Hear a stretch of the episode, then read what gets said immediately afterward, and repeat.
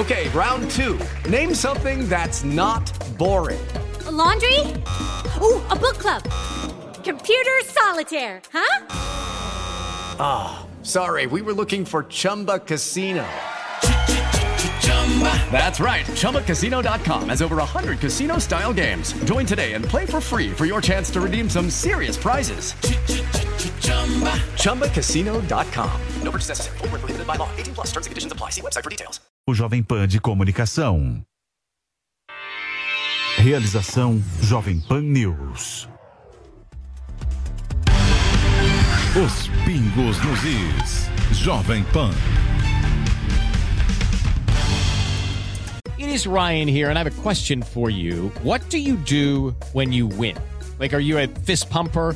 A woohooer, a hand clapper, a high fiver. I kind of like the high five, but if you want to hone in on those winning moves, check out Chumba Casino. At ChumbaCasino.com, choose from hundreds of social casino style games for your chance to redeem serious cash prizes. There are new game releases weekly, plus free daily bonuses. So don't wait. Start having the most fun ever at ChumbaCasino.com. No purchase necessary. VGW. Void were prohibited by law. See terms and conditions. 18 plus.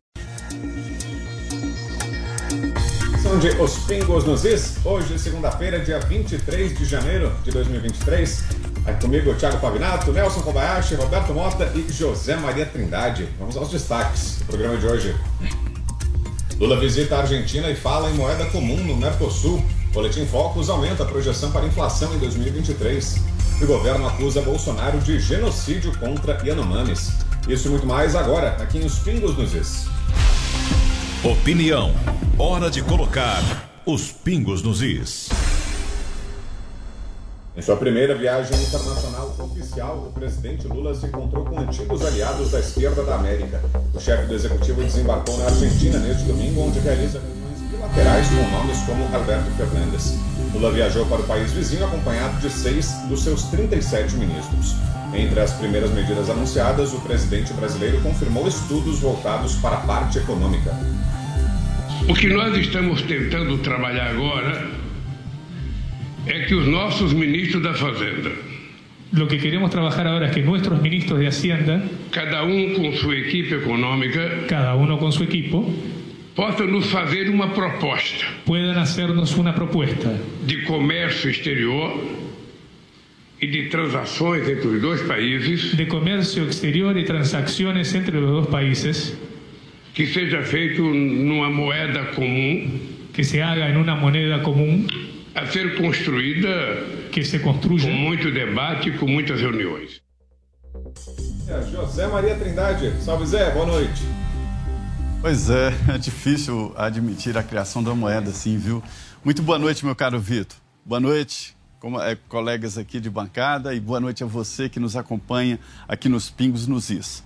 Olha, esta decisão do presidente Lula em priorizar ali as viagens para Argentina, Uruguai, é normal no governo e uma orientação dele.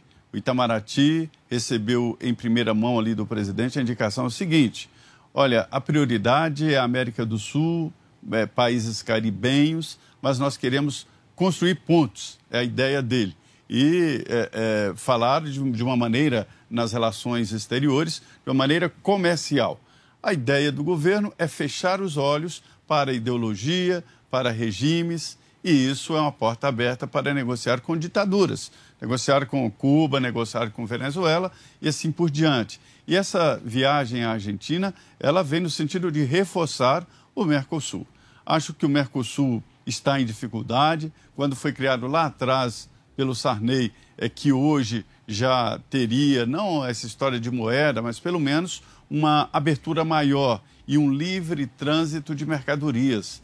Só que é o seguinte, logo os outros países descobriram que seriam sufocados pelo Brasil, que tem um parque industrial muito maior, é muito mais competitivo e aí haveria dificuldades para os outros países o Mercosul está na UTI, está com dificuldade.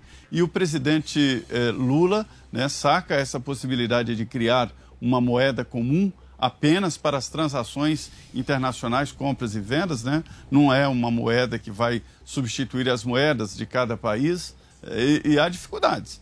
Eu vejo o seguinte: é, é, como será criado esse Banco Central do Mercosul? Contratar profissionais, fazer é, um projeto de moeda. Isso não é uma coisa que é feita de uma hora para outra, não é uma coisa simples, não. Como a história dessa placa do Mercosul, não. É muito mais complicado. Veja bem, a placa já enfrentou dificuldades de idas e vindas. Essa placa com a tarja azul aí do Mercosul já enfrentou idas e vindas. Imagina uma moeda com uma, uma alma de um país. O dinheiro é a alma do país é, é para substituir a, as outras moedas e o dólar né, nas transações internacionais. Esse é o objetivo. Eu não acredito muito. E também essa viagem do presidente Lula explicita ali uma nova fratura. Não se pode nunca, absolutamente nunca, repetir as mesmas ações tendo resultados diferentes. Se você repete as ações, você vai ter resultados parecidos ou igual. Né? E é o que está acontecendo. De novo, financiamento de dinheiro brasileiro através do BNDES de obras no exterior. Se o BNDES tem que investir em um banco de fomento importantíssimo, investir aqui no Brasil, em obras aqui no Brasil e não em outros países. Esse assunto já foi tão criticado né? e, e, e há uma repetição disso. Hoje o Lula confirmou isso. É uma viagem, portanto, dando prioridade aos vizinhos, aos vizinhos, exatamente nessa junção aí da política e, e da resposta de relações exteriores. O presidente Lula vai visitar outros países, inclusive China e Estados Unidos. E você, Nelson Kobayashi, que achou Kobayashi dessa ideia ventilada durante a viagem da moeda única e da, da ida do presidente Lula à Argentina? Boa noite. Boa noite, Vitor. Boa noite, Pavinato, Zé Maria, Mota, toda a nossa audiência. Pois bem, essa viagem aconteceu à Argentina e já com um assunto tão polêmico que é a possibilidade de uma moeda única entre Brasil e Argentina inicialmente, e eles já ventilam a possibilidade de uma moeda já para a América Latina, para os países todos que compõem a América Latina. É um tema muito polêmico, né? Muito polêmico porque a gente está numa situação de desigualdade muito grande do ponto de vista econômico entre o Brasil, especialmente, e os outros países aqui vizinhos. E uma moeda única, apesar de não substituir inicialmente o real ou o peso, mas sendo uma moeda, uma moeda para facilitar as transações e criar uma certa independência do dólar, não deixa de ser um passo rumo a uma economia comum. Uma moeda comum é um passo para uma economia comum.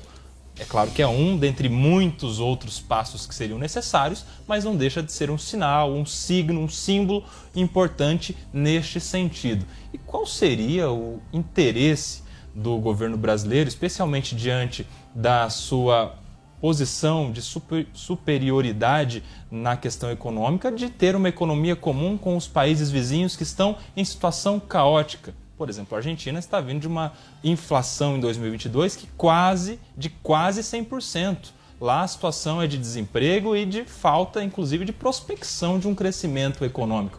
Qual é o interesse? Alguns especialistas dizem que a criação de uma moeda única, é, justamente para se se livrar da dependência da cotação do dólar seria para proteger a soberania dos estados brasileiro e argentino diante de eventuais sanções do, de países como os Estados Unidos da América, que é quem tem o poder de emitir, de imprimir a moeda internacional de maior relevância internacional, que é o dólar.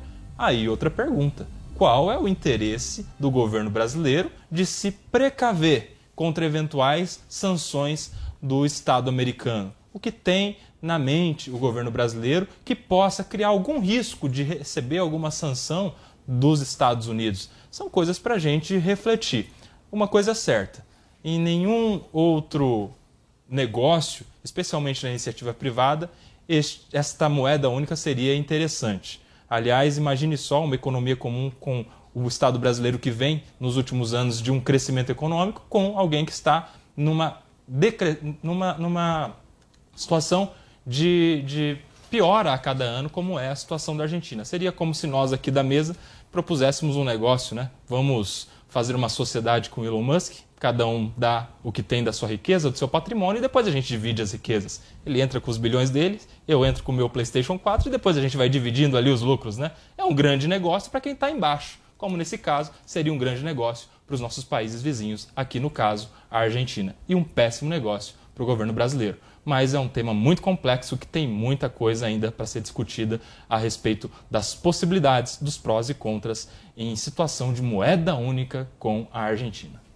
E o ministro da Fazenda, Fernando Haddad, concede uma entrevista coletiva nesse momento em Buenos Aires, na Argentina. Vamos acompanhar e a gente já volta a comentar. Participarem do Mercosul, essa tarefa vai ser cada vez mais regional, com um bloco cada vez maior.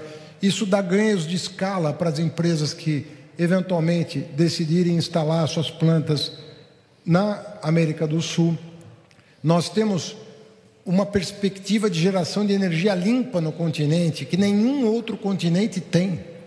Ásia não tem, Europa não tem, Estados Unidos não tem. Nós temos essa condição de atrair empresas que, com, na perspectiva da transição ecológica, busquem energia limpa para produzir o que quer que seja em escala industrial, e nós vamos poder oferecer isso. Inclusive, a tecnologia de ponta para a indústria automobilística, que, afeta os dois países diretamente, inclusive do ponto de vista de complementariedade do que é produzido no Brasil aqui, autopeças, motores, etc. Então há uma oportunidade a ser explorada. A maneira como estávamos fazendo, mesmo a ideia de. Você veja que quando surgiu a ideia de pagamento em moedas locais, foi no mesmo momento que o ex-ministro Paulo Guedes escreveu um artigo defendendo a moeda única entre Brasil e Argentina. Se eu não me engano, foi também em 2008. Não é isso que nós estamos defendendo. Nós não estamos defendendo moeda única. Nós estamos defendendo uma, uma nova, uma engenharia que não seja o pagamento em moedas locais, que não funcionou, e, mas não chegue ao estágio de uma unificação monetária, como é o caso do euro. Mas busque uma forma de integração financeira que permita é, que, que o intercâmbio comercial financiera que permita tanto la garantía a las partes compradoras y vendedoras de que no corren riesgo de, de default si el cliente si el cliente comprara con el aval de un banco o algo por el estilo. Ah, eso no se hace. Normalmente uno tiene una carta de crédito asociada a la encomienda.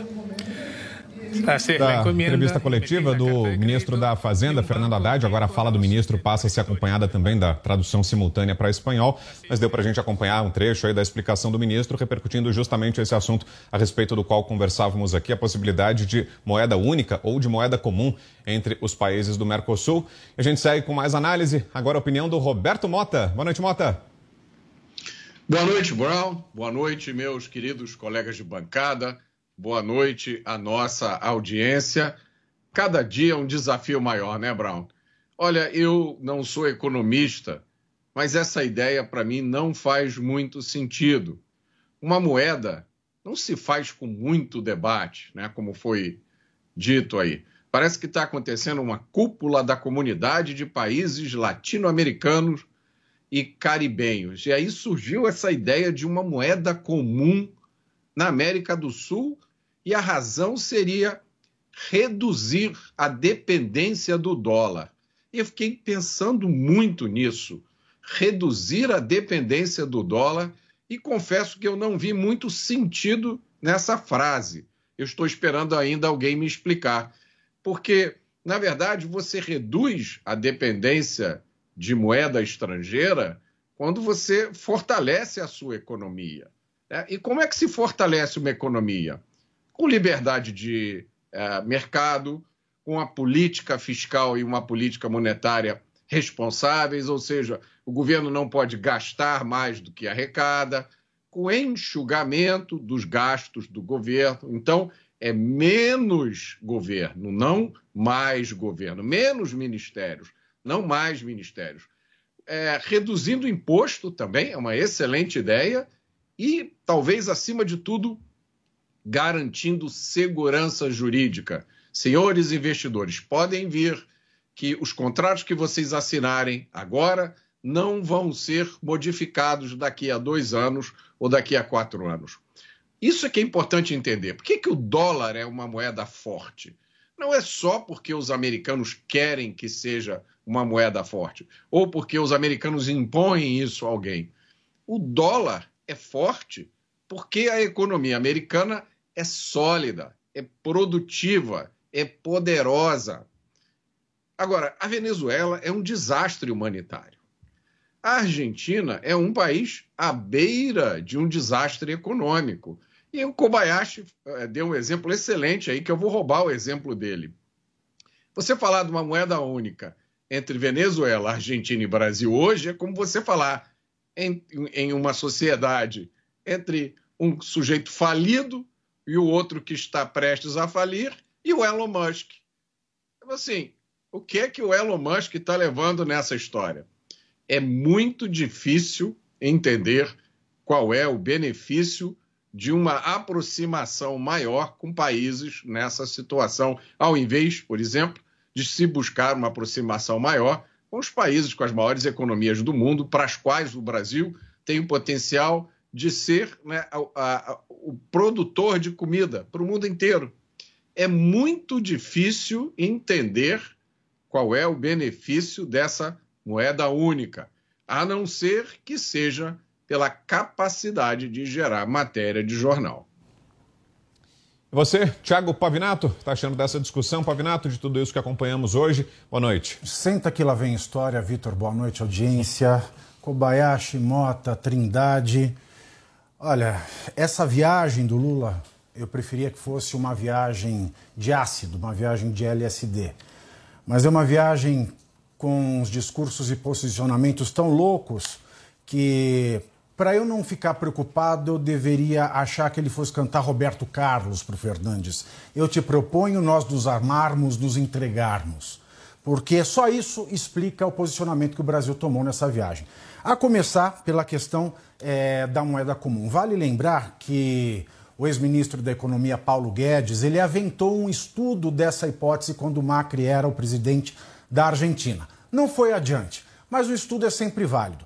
Depois, Haddad ele mencionou sobre essa moeda, voltou atrás, disse que nunca aventou essa hipótese e ontem e hoje essa ideia volta a todo vapor depois da reunião e da coletiva de imprensa entre o presidente Lula e o presidente Fernandes e também na coletiva do Fernando Haddad, ministro da Fazenda.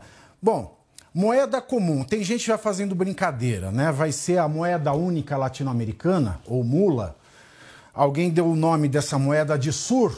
Né? Já na, na, reunião oficial disseram que o nome preliminar seria SUR. Eu me pergunto, SUR real? Ou se essa moeda sai, eu posso pensar que essa moeda vai fazer do real um peso morto. Essa é a realidade de uma moeda como essa. Ainda mais quando nós temos é, um cenário bilateral de comércio entre Brasil e Argentina muito desfavorável. A Argentina taxa tudo que vende ao Brasil, mesmo estando inserida dentro de um pretenso mercado comum. Onde é que está a comunidade? É o que todo mundo aqui já falou. É um contrato de risco. A Argentina se beneficia do contrato e o Brasil leva todo o risco. O Brasil ele importa, além de ser taxado, ele importa menos da metade, aliás, ele exporta para a Argentina menos da metade do que a Argentina exporta para o Brasil.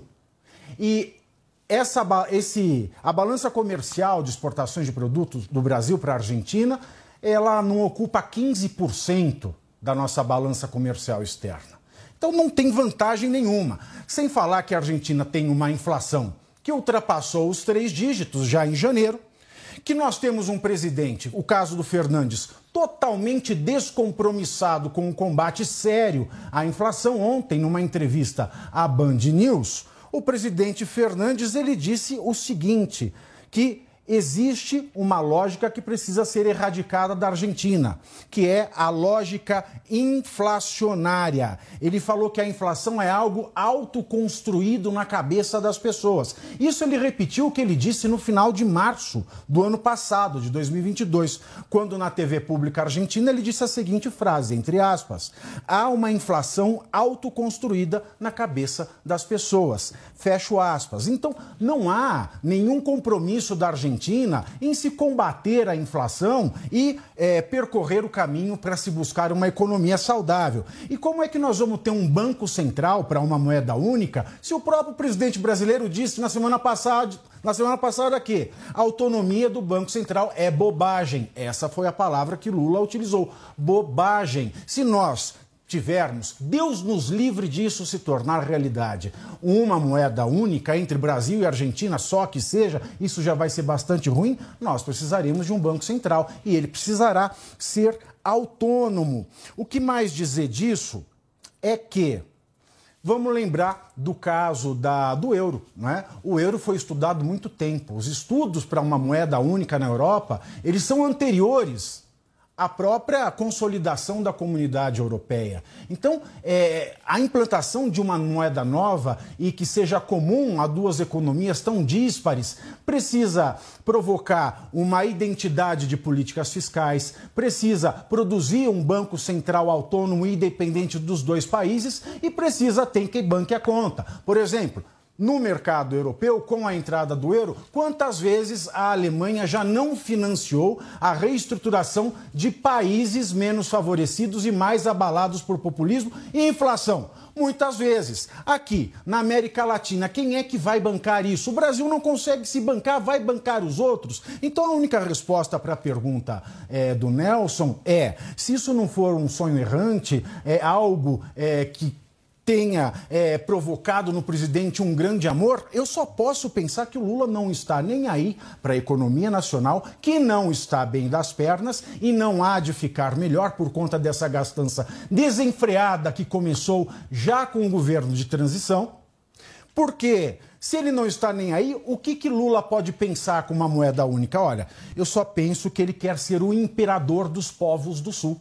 Ele quer fazer uma moeda, ele quer financiar os fracos e oprimidos e ser o imperador dos povos do Sul, a despeito da sanidade, da saúde, da economia brasileira. E sem falar que a coletiva de imprensa do final do encontro de Lula e Fernandes foi um show de horror à parte. E eu elenquei algumas frases só e não vou me alongar sobre elas, Vitor. A primeira delas foi: depois de dizer que Maduro era um presidente legítimo, que a democracia na Venezuela era legítima, que Maduro sofreu uma tentativa de golpe, que se devia respeitar a soberania das urnas na Venezuela, Lula disse: o que eu quero para o Brasil, quero para a Venezuela. Entre aspas, o que eu quero para o Brasil, quero para a Venezuela. Reflitam sobre essa frase. Ele disse também que ele não critica os companheiros, ele aconselha.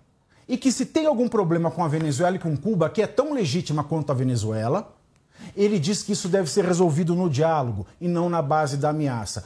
Algo muito distante do que Lula tem feito no seu próprio país. Tudo aqui é ameaça e condenação pré-pronta, menos diálogo, menos conselho, mais crítica. E disse que ele não gosta de se meter por conta da autonomia dos povos, a soberania dos povos na política de outros países. Mas disse que espera que o povo argentino rechace qualquer é, surgimento da extrema-direita, porque ela não deu certo em nenhum país do mundo. Ou seja, tudo que Lula fala, ele não faz. E esse discurso na Argentina promoveu o que deveria promover: instabilidade, incerteza e mais um golpe na nossa economia.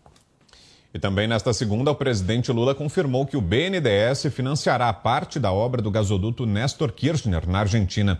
O chefe do executivo classificou as críticas ao empréstimo como pura ignorância. Segundo Lula, os empresários brasileiros teriam interesse no gasoduto, nos fertilizantes e no conhecimento científico e tecnológico que a Argentina tem. A primeira fase do gasoduto já foi concluída e agora Alberto Fernandes busca ajuda financeira para concluir o trecho de cerca de 500 quilômetros que levará óleo e gás dos campos até a província de Santa Fé.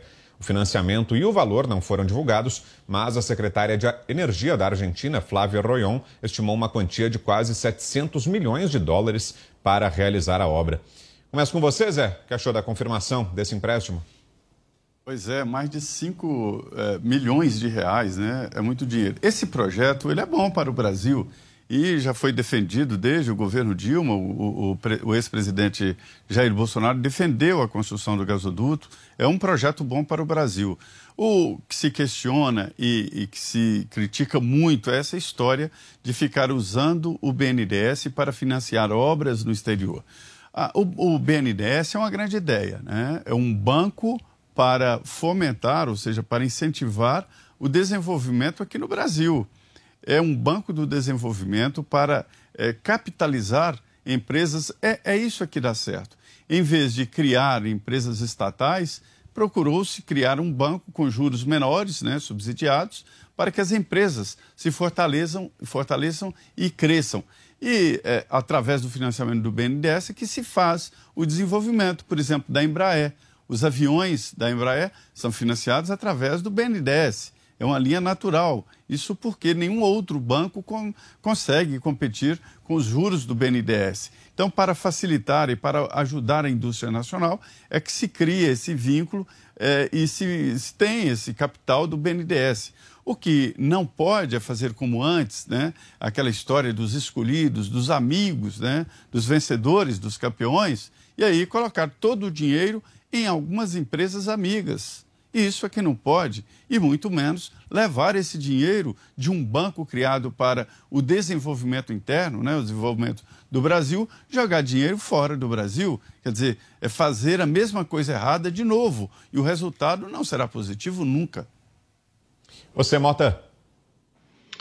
O BN10 é uma entidade criada para financiar projetos importantes para o país.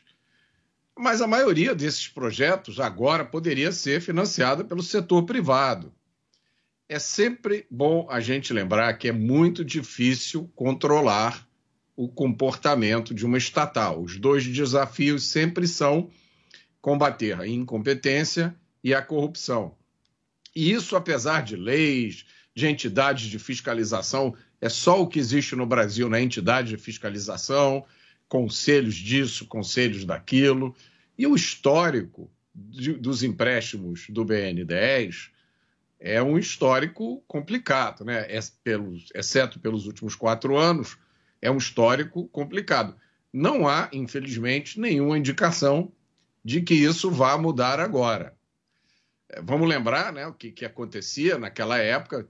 O, o governo federal tomava dinheiro emprestado, pagando juros altos, depois transferia esse dinheiro para o BNDES. O que, que o BNDES fazia com esse dinheiro? Ele emprestava para os campeões nacionais ou para empresários que eram mais ou menos amigos, um juro baixinho.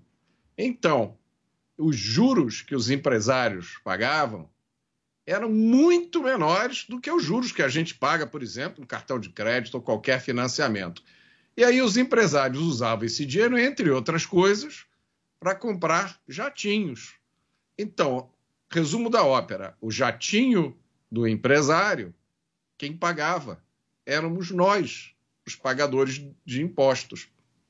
Somos nós também, aparentemente, que agora vamos financiar esse gasoduto peronista. E esse parece que é o papel que nos cabe agora: pagar a conta e ficar calados. Você, Kobayashi. Pois é, o BNDES ele é o Banco Nacional, vamos nos lembrar, Banco Nacional de Desenvolvimento Econômico e Social. Então ele tem uma função pública importante, lida com políticas públicas e com financiamentos, com investimentos em prol de uma causa importante que é o desenvolvimento econômico e social nacional do país. E eu me perguntava se isso está só no nome, é só no título do BNDES. Me, me instigou uma curiosidade de procurar no estatuto. E o estatuto do BNDES, no artigo 3, fala da finalidade do BNDES. E a finalidade é a seguinte: o objetivo, né? o objetivo primordial de apoiar programas, projetos, obras e serviços que se relacionem com o desenvolvimento econômico-social do país. Então a gente tem, até por força de lei, a Constituição, a vontade, né, a intenção da criação do BNDES e as, os seus objetivos muito claro, que é a de desenvolvimento nacional.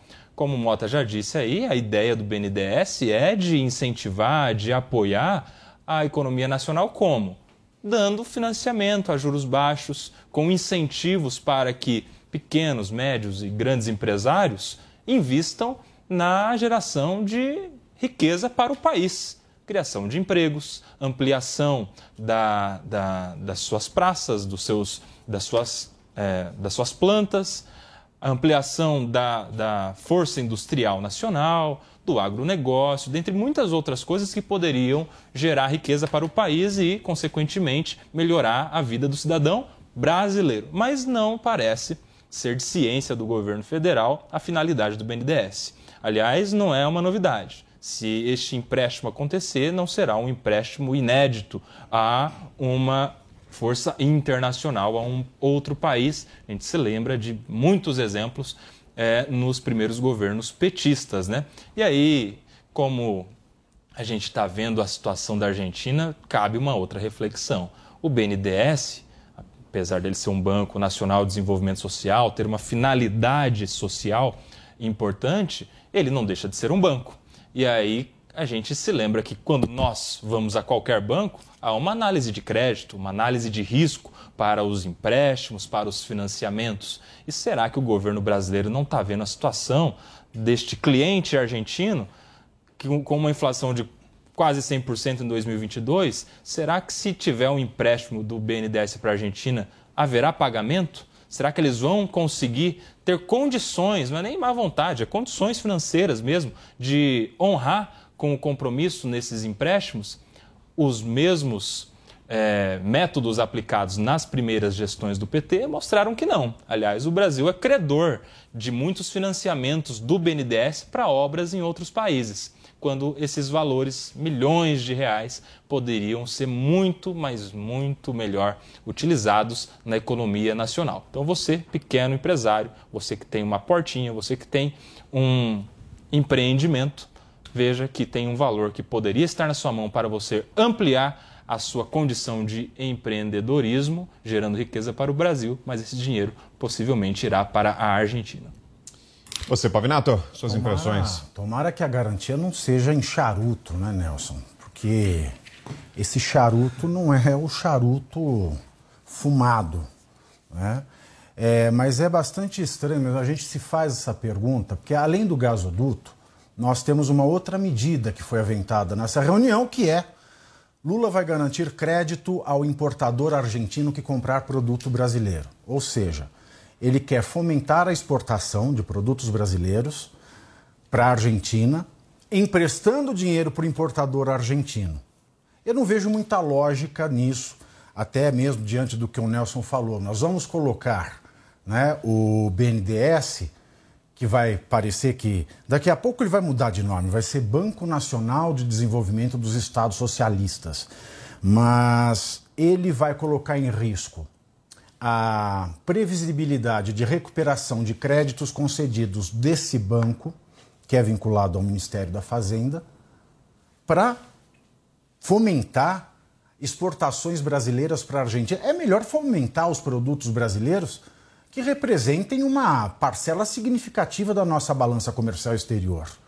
Como eu disse, nós é, temos é, o percentual de 15%. É 15% da nossa balança comercial é, externa dos produtos que são vendidos para a Argentina. Então não, há, não é muito significativo. E mesmo assim, que sentido faz eu colocar dinheiro brasileiro para que comprem os meus produtos? Não tem muito sentido, ainda mais quando eu vejo um país que está economicamente em frangalhos. E o que é mais obscuro nessa operação é que essa operação ela vai ser feita através do FGE. Para quem não sabe, o FGE é o Fundo de Garantia à Exportação. Ele é ligado a, ao seguro de crédito da exportação. É uma espécie de seguro que o Ministério da Fazenda tem para garantir a exportação brasileira em caso de intempéries climáticas, políticas monetárias em casos assim imprevistos para que o exportador não fique totalmente de calças curtas. Então a gente tem esse seguro de crédito à exportação vinculado a ele ao fundo que é vinculado a ele ao fundo de garantia à exportação. E ele quer fazer esse empréstimo para o importador argentino que comprar produtos brasileiros, atrelando os empréstimos a esse fundo de garantia à exportação. Ou seja, nós vamos colocar em risco aqui não só um crédito a receber, como nós vamos colocar também é, em risco a racionalidade do Tesouro Nacional. Nós vamos colocar em risco o, a própria operação de exportação como um todo no Brasil. Por quê? Se eu tiver um baque nesse fundo de garantia à exportação, os nossos exportadores vão ter, eventualmente, problemas para é, receber é, algo desse seguro caso alguma coisa aconteça. E vale lembrar que nós estamos com um mundo, uma situação global delicada, especialmente com a guerra Rússia barra Ucrânia. Tudo pode acontecer no mercado internacional. Nós estamos com uma questão de volatilidade na população da China e a iminência ultrapassagem da Índia como nação mais populosa do mundo. Então, nós temos um cenário mundial instável e nós vamos colocar em risco o fundo de garantia à exportação ou colocar instituições financeiras em risco por aderirem a esse fundo para que importadores argentinos possam comprar produtos exportados por brasileiros, isso não faz sentido nenhum. Para o intervalo, voltamos já já com mais os Pingos nos Is. Os Pingos. Os Pingos nos Is.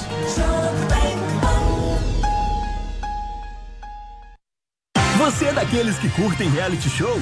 E se eu te falar que você também pode ganhar dinheiro com isso? Chegou Unicorn Hunters, o programa que é sucesso nos Estados Unidos e na América Latina, agora no Brasil e aqui na Jovem Pan News. Todo domingo conheça os próximos unicórnios que precisam criar novos caminhos para potenciais investidores, inclusive você.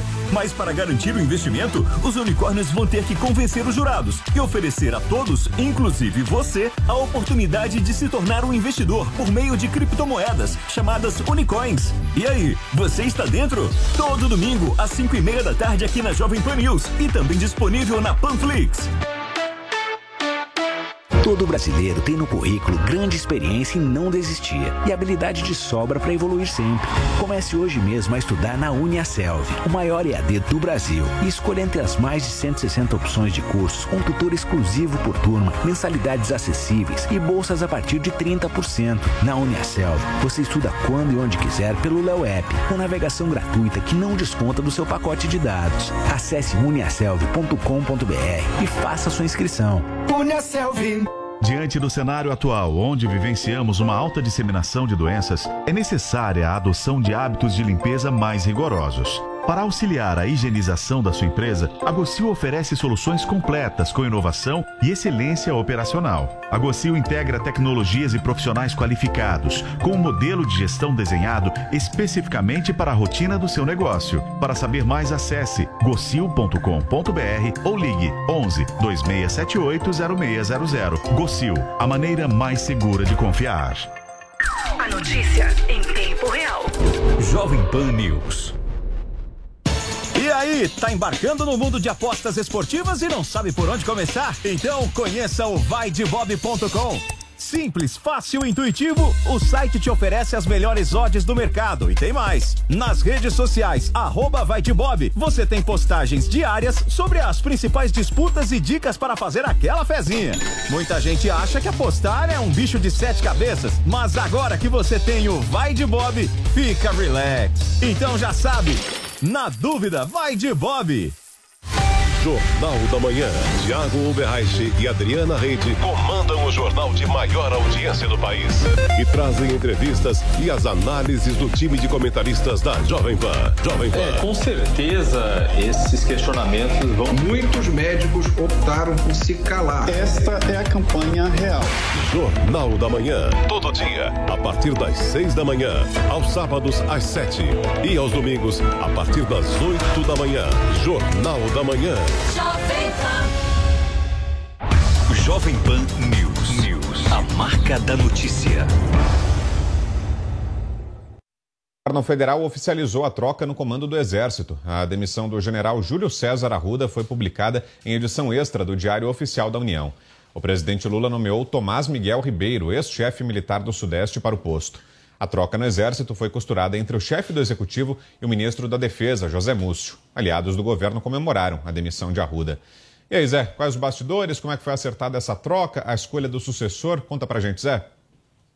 Pois é, olha, o ministro José Múcio estava desagradando ali alas do governo e de aliados do presidente Lula, exatamente porque, segundo essas alas, ele não estava sendo firme na condução das Forças Armadas. Eu ouvi, inclusive, relatos: olha, tem que chegar firme, não pode achar que está com medo, porque o comando é assim, tem que ser feito e tal. O general Arruda, comandante do Exército, ele chegou ao cargo no dia 28 e exatamente no acordo com o próprio presidente Lula, a equipe de transição e o ministro José Múcio, que inclusive estava lá na, na posse dele no dia 28, ainda durante a vigência do governo do, é, do presidente Jair Bolsonaro. E houve ali algumas divergências iniciais principalmente com relação à permanência de manifestantes em frente às, aos quartéis, ele colocou dificuldades, inclusive, para a retirada à força, como queriam a, a alguns é, é, a retirada dos manifestantes em frente ao, ao quartel-general. Né?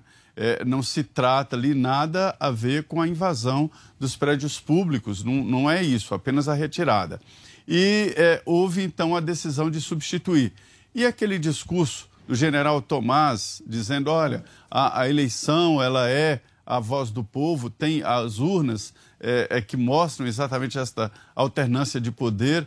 Ali ele deu sinal verde e aí o presidente Lula e José Múcio decidiram fazer a troca. Então entra Tomás, sai o general Arruda e o general Stuff ficou imprensado. Ele seria, ele é o mais antigo é, e vai para a reserva. O, o general Stumpf vai para a reserva nos próximos meses vai para a reserva porque chegou mesmo o teto máximo dele, ele tem que ir para a reserva, general Stuff. É, isso aí vai abrir três vagas de general quatro estrelas, general de exército. E isso está provocando um novo debate.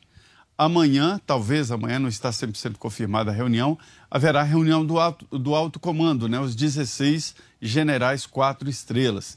E entre vários assuntos discutidos estará exatamente a promoção de três novos generais. E aí vai puxar né, toda a promoção de outros generais de divisão é, para, é, é, para os quadros. E nesta carreira, nesta fila, está o Coronel Cid, que foi ajudante de ordens do ex-presidente Jair Bolsonaro. Uma, um, uma fala à parte: o Coronel Cid é uma pessoa muito querida no Exército, né? muito querida, defendido no Exército. Eu ouvi, inclusive, generais dizerem: olha, não tem nada contra o coronel, ele está sendo investigado, não tem nada contra o coronel Cid e há uma perseguição política, porque ele foi é, é, ajudante de ordens do ex-presidente Jair Bolsonaro. E aí que, que fica a incoerência. Dizem os militares, se há uma busca pela é, exclusão da política nos quartéis, é, é perseguir o coronel Cid é a política, né? é levar a política para os quartéis. E ele é coronel do Exército, em plenas funções, pode ser comandante. E retirá-lo do comando seria realmente comprar uma briga. O, o, coronel Cid é um homem de top, é o zero de turma, da elite, tem todas as qualificações para ser promovido a general. Ele é, tem o curso de paraquedismo, que é uma das elites do Exército, né? comandos e forças especiais, além de outros cursos. Então, é uma pessoa muito preparada, perfil para general, e aí está uma disputa muito forte. Hoje, o general Tomás foi no quartel-general, se reuniu ali com é, é, é, o comando, né, o alto comando do Exército, teve um café da manhã com o ministro da Defesa, José Múcio. A posse dele no Exército, no, como comandante do Exército, não está marcada, porque depende, inclusive, ele fazer a transferência do comando do, do Sudeste. Né? Ainda não há um, um substituto para ele. E é outro debate que será discutido amanhã nessa reunião do alto comando. Portanto, não há nenhuma reação assim é, do, do, das forças militares, né, das forças é, armadas, mas há aí essa dificuldade com relação ao coronel Cid, que alguns estão dizendo que ele deve ser respeitado por se tratar de um oficial de primeira linha. E o ex-ministro do Supremo Tribunal Federal, Joaquim Barbosa, chamou o senador eleito Hamilton Mourão de hipócrita e reacionário. Ele criticou uma declaração do parlamentar à Folha de São Paulo, onde acusou o governo Lula de alimentar uma crise com as Forças Armadas. Segundo Barbosa, as falas são uma continuação da baderna e da insubordinação, dizendo que os militares inspiram e toleram o comportamento. Por fim, o ex-ministro disse que Mourão deve assumir o mandato e aproveitar a oportunidade para aprender alguns rudimentos de democracia. Você, Mota? Na semana passada, eu publiquei um artigo na revista Oeste chamado Manual de Sanidade das Redes Sociais. Nesse artigo, entre outros conselhos, eu recomendo que nada seja publicado em uma rede social quando o autor está sob forte emoção. E talvez esse tenha sido o caso aqui. O certo é que nós vivemos no Brasil um período de grande confusão. É quase impossível para o cidadão comum entender o que está por trás de determinados acontecimentos, que parecem, à primeira vista, não fazer sentido nenhum. O fato é que os dois personagens dessa notícia, os dois têm direito à sua opinião e a divulgar essa opinião livremente. Nada os impede de fazer isso. O que não pode acontecer nunca, mas está acontecendo diante dos nossos olhos, é a criminalização ou tentativa de criminalização de determinadas opiniões. Se o que você tem a dizer está de acordo com determinado pensamento, você está livre para dizer o que você quiser a hora que você quiser. Mas, se a sua opinião contraria um determinado ponto de vista, ela é uma coisa nefasta e tem que ser proibida. Ora, o nome disso é censura. O fato da censura ter sido rebatizada com nomes fofos não muda a sua natureza, que é autoritária e antidemocrática. Pavinato. Joaquim Barbosa, é, eu vou me ater a uma palavra, hipocrisia. Tá? Essa foi, esse foi o termo central do seu discurso contra o Hamilton Mourão. Primeiro, um levante totalmente gratuito.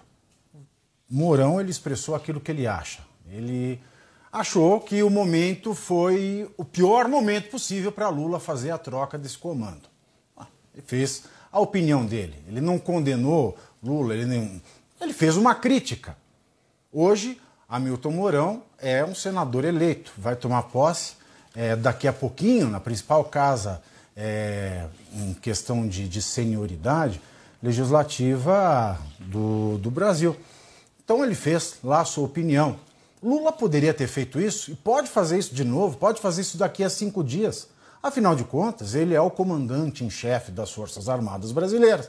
E isso está na prerrogativa da sua função. Ele pode fazer isso. Isso ele pode fazer tranquilamente. De tudo que ele fez, no meu ponto de vista, de todas as falas que ele emitiu, de todos os discursos que nós ouvimos, essa troca de comando foi a menos problemática é, de todo esse episódio dessa novela que se arrasta desde 8 de janeiro. Agora, Joaquim Barbosa se levantar, dar um verdadeiro ataque histérico contra o Hamilton Mourão é que foi ininteligível. Um ataque gratuito e que gira em torno da palavra hipocrisia. Logo ele, que foi o grande herói do povo brasileiro no julgamento do mensalão. Kobayashi.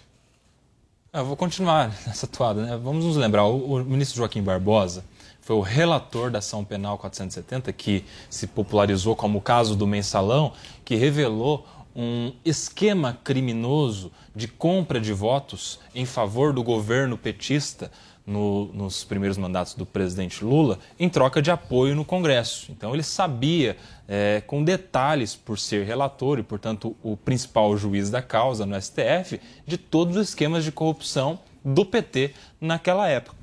Naquela época, tanto que toda a cúpula do PT, à exceção do próprio presidente Lula, mas muitos outros ministros, tesoureiros, enfim, muitas pessoas do PT foram condenadas é, pelos crimes do mensalão Joaquim, ministro Joaquim Barbosa, o relator do caso e maior defensor naquela época da punição e da condenação da, da, dos criminosos no esquema do mensalão. E agora, recentemente, no último pleito eleitoral, ele veio a público e pediu voto no próprio presidente Lula. Aliás, manifestou o seu voto no presidente Lula, ou seja, no PT. Lá atrás era o herói contra o PT, agora era um ministro aposentado pedindo voto pelo PT. Então, essa é a cena real da, hipo da hipocrisia, né? Que é quando você faz uma coisa, prega uma coisa e depois, na hora que você tem a oportunidade de ser coerente com o seu discurso, você faz exatamente o contrário. Vamos lembrar que o ministro Joaquim Barbosa ele deixou a presidência, aliás, a presidência não, o seu cargo de ministro, depois de ter sido presidente do STF, por uma completa falta de ambiente lá no, na Suprema Corte. Ele é famoso, ou foi famoso na, na sua estada no, no Supremo Tribunal Federal por diversas brigas, discussões acaloradas e destemperadas para uma função de ministro. Brigas com o ministro Gilmar Mendes, briga com, brigas com outros ministros e todas elas, tal como agora o Pavinato falou, gratuitas, por iniciativa dele, uma pessoa que não mostrava controle. Não só com seus pares de magistratura, mas até mesmo com a advocacia. O ministro Joaquim Barbosa foi responsável por uma cena das mais lamentáveis da história da Suprema Corte brasileira que foi a expulsão de um advogado do plenário do STF. Isso ficou marcado, manchou a imagem da Suprema Corte e, consequentemente, da magistratura com a advocacia por um bom tempo. Isso foi objeto de, de desagravo, de ofício instaurado no Conselho Federal da OAB em favor das prerrogativas de um advogado que foi expulso. Quando se fere o próprio direito de defesa através da função da advocacia, não há nenhum compromisso com a democracia agora pregada. Isso também é mais um sinal de muitos outros de uma hipocrisia no discurso. Os pingos nos is.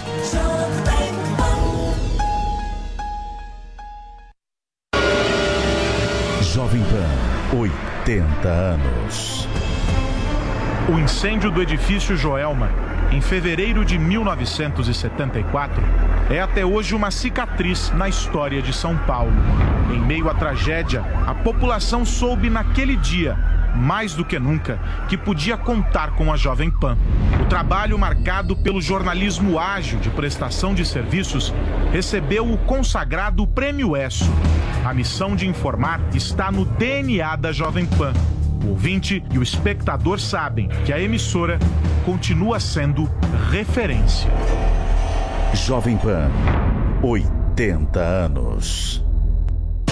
E aí, tá embarcando no mundo de apostas esportivas e não sabe por onde começar? Então conheça o vaidebob.com. Simples, fácil e intuitivo, o site te oferece as melhores odds do mercado e tem mais. Nas redes sociais, arroba vai de Bob, você tem postagens diárias sobre as principais disputas e dicas para fazer aquela fezinha.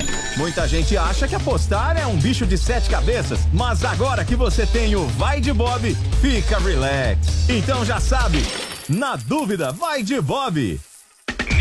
Rádio e internet. News. O mundo de informação. Jovem Pan News.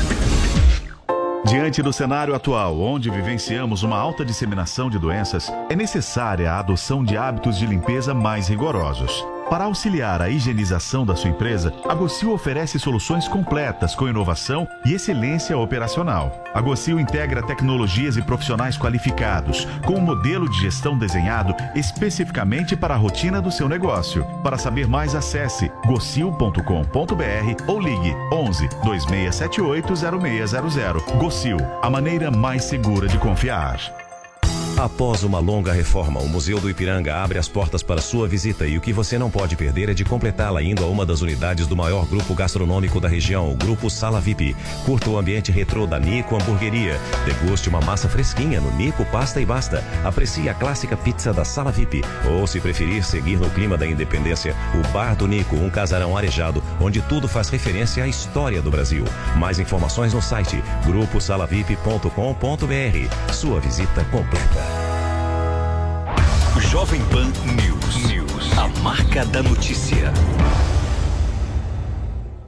Empreendimentos inovadores, negócios de alto impacto, startups prontas para dar o salto mais importante de sua história. Conheça as próximas empresas avaliadas em bilhões de dólares com a Jovem Pan. Conecte-se com os inovadores do programa Unicorn Hunters e defina seu próximo investimento. Acesse jovempan.com.br/barra Unicorn Hunters a acusar Jair Bolsonaro de genocídio, desta vez contra a comunidade indígena Yanomami.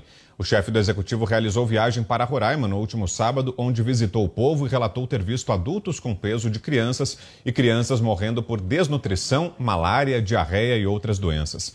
Segundo Lula, o garimpo e a falta de atendimento básico são as principais causas do problema.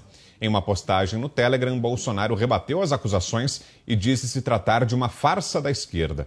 A bancada do PT na Câmara dos Deputados entrou com uma representação criminal contra o ex-presidente, contra a ex-ministra da Mulher, da Família e dos Direitos Humanos, Damares Alves, e contra os ex-chefes da FUNAI durante a gestão Bolsonaro.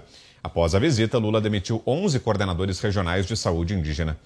Mas com você, Kobayashi, que achou dessa viagem do presidente Lula e dessas aberturas de investigações aí, não só contra o ex-presidente Bolsonaro, como contra aliados dele?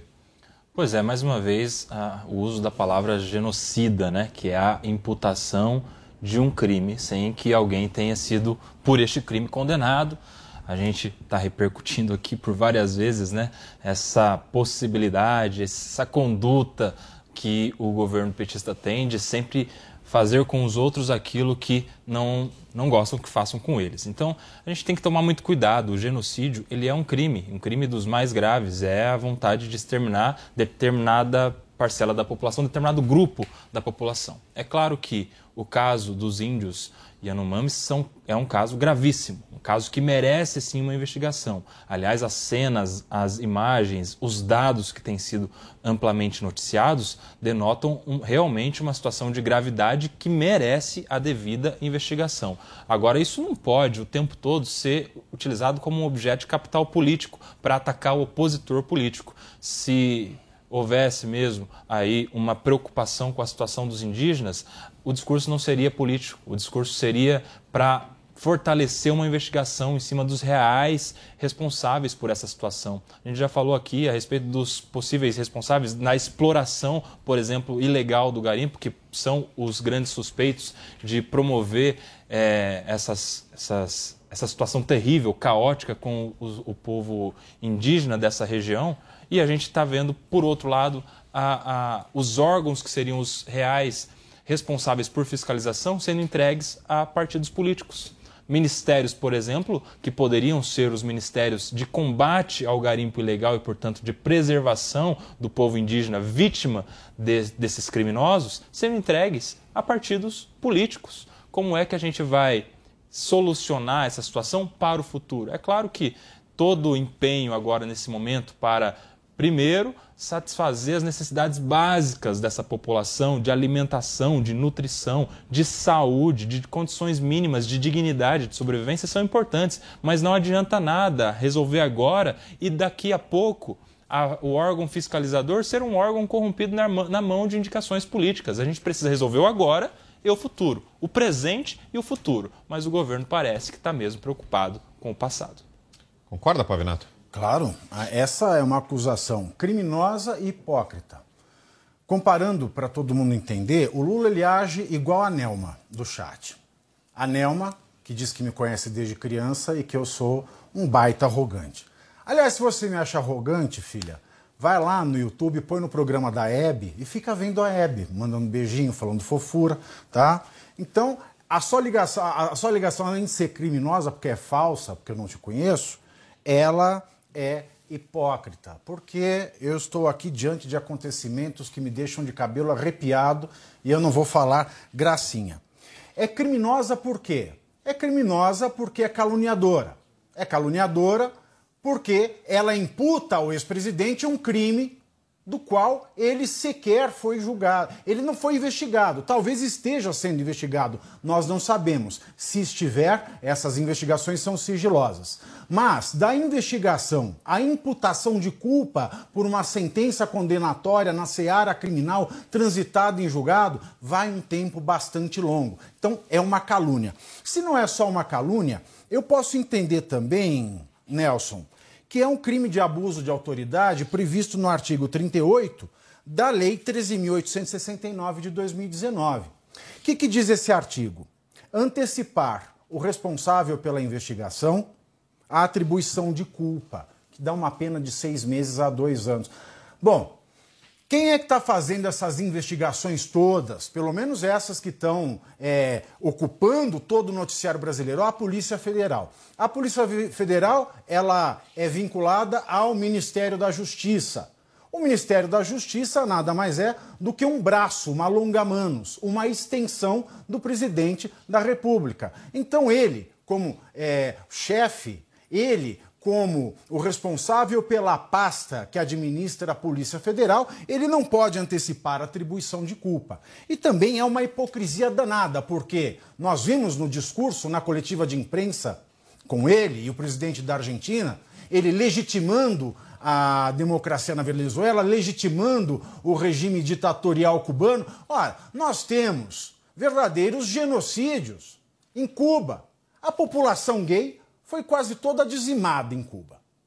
Na Venezuela, nós temos populações em estado igual ou mais calamitoso do que os indígenas da tribo dos Yanomamis. Mas lá, eu não tenho um povo que tem o mesmo sangue vermelho que o brasileiro, eu não tenho pessoas que têm o mesmo espírito, a mesma essência divina, a mesma dignidade existencial. Então, por isso, a fala de Lula, além de criminosa, é hipócrita, porque ele se indigna com essa situação desumana, indignadora dos indígenas Yanomamis e acha normal que outras pessoas. It's time for today's Lucky Land horoscope with Victoria Cash. Life's gotten mundane, so shake up the daily routine and be adventurous with a trip to Lucky Land. You know what they say. Your chance to win starts with a spin. So go to LuckyLandSlots.com to play over 100 social casino-style games for free for your chance to redeem some serious prizes. Get lucky today at LuckyLandSlots.com. Available to players in the U.S., excluding Washington and Michigan. No purchase necessary. VGW Group. Void where prohibited by law. 18 plus. Terms and conditions apply. Assim, pela mesma situação, ou pior, na Venezuela e em Cuba. Diga, Zé. Pois é, é essa palavra é forte demais e está sendo banalizada, né? Genocida é um exterminador. Então, é evidente que não é verdade, né? Não é verdade. Ele não é isso e não acredito até que tenha um genocida em ação no governo, no, no, no Brasil. Essas imagens ali dos Yanomamis, né, é, sofrendo a fome, com é, é, aquela esqualidez e tal. Essas imagens estão correndo o mundo e pregando contra o Brasil. Logo no início aqui do, do, do, processo de transição, eu, eu disse que a transição estava preparando munição do governo para chegar tentando desconstruir, é a palavra, desconstruir o governo do presidente Jair Bolsonaro. É a realidade. E o presidente é, é, Jair Bolsonaro e a ministra Damares vieram falar sobre exatamente a dificuldade. Os dois, ela, Damares, disse que ficou chocada, triste com aquelas imagens e com a situação dos Yanomamis, né? mas que não é culpa do governo anterior. Né? E é, todos lamentam essa situação. Não é uma defesa de ninguém. Traduzir o Brasil através destas imagens é covardia e é mentirosa. Nenhum índio é igual. É, os grupos indígenas, cada um ocupa de uma maneira o território nacional e, evidentemente, eles têm posturas. É, existem índios que têm avião. É. Se, se eles estão num local, alguns arrendam terra para produção agrícola, onde há exploração de minérios, eles, eles são ricos, né? alguns poucos, outros não. Agora, veja bem, os índios são tutelados pelo governo. Não existe a, a reserva indígena, não é do índio, é da União. E o, o, eles têm um uso né, da, da, da terra. E eles são tutelados. E, como tal, o governo tem sim responsabilidade por essa tutela. E a FUNAI veio muito assim, é, é, caindo de, de um, um, ministério para outro e tal, foi um pouco descuidada. E é a FUNAI que tem essa responsabilidade de cuidar inclusive da saúde dos índios. Nós, aqui no Brasil, somos talvez um, um dos únicos países, se não for o único, que ainda tem tribos que não têm contato com humanos. Né? O, o, o, isso aí não existe mais e no Brasil tem intencionalmente. É porque o pessoal da FUNAI, os especialistas, entendem que essas tribos elas só aproximarão se elas quiserem. E não há uma maneira, quer dizer, tecnicamente poderia, mas poderia significar o extermínio desses índios. São nômades que vivem em, em, fugindo da civilização. Então, assim, o que eu queria dizer é que são imagens fortes, correram o mundo e é mais um, um arranhão na imagem do Brasil, principalmente com relação à nossa convivência com os índios. Estamos vivendo um momento em que o mundo inteiro é, vem aqui dar palpite de como o Brasil deve agir com relação à natureza, com relação aos índios e tal. E países como os Estados Unidos, que dizimou, chegava a cavalaria e matava os índios e todo mundo batia palmas. Né? Você, Mota? Olha, é um espetáculo fazer parte de uma bancada como essa, é um desafio. Quando chega a nossa vez, quase não há mais nada o que acrescentar. Mas eu vou acrescentar eu vou dividir o meu comentário em duas partes. Na primeira parte, eu quero ler dois trechos de um livro chamado As Ferramentas Perdidas da Aprendizagem, a introdução de Gustavo Bertotti. E aqui ele fala sobre as consequências de uma educação ruim, de uma educação que não ensina as pessoas a pensar ou aprender por si próprias. É, essa educação mal ensina os rudimentos da leitura e da escrita e deixa as pessoas reféns de populistas. Os dois trechos que eu vou ler. O mau leitor tem os seus afetos sequestrados pela propaganda, as suas opiniões direcionadas pela mídia e as suas emoções incendiadas por palavras de ordem. E aí é, está o uso que meus colegas mencionaram muito bem da palavra genocida. Né? É uma palavra de ordem para deflagrar emoções e reações. E o livro continua no outro texto. Há quem repita palavras de ordem e frases feitas, e de acordo com elas, paute as suas ações, sem suspeitar, por um único instante, que se transformou num robô político num boneco de ventríloco cujo discurso, sequestrado por ideologias, determina o seu juízo e as suas decisões. Eu não tenho informações suficientes para comentar sobre o tema principal dessa notícia. Mas eu acho que é justo que nós possamos dizer que há pessoas que procuram todos os dias em todos os lugares motivos para atacar Bolsonaro. O foco de um governo deveria estar em algo maior do que na simples destruição da reputação do governo que o precedeu. Essa busca desesperada por gatilhos jurídicos que possibilitem a perseguição a adversários políticos é uma prática rancorosa, improdutiva e autodestrutiva.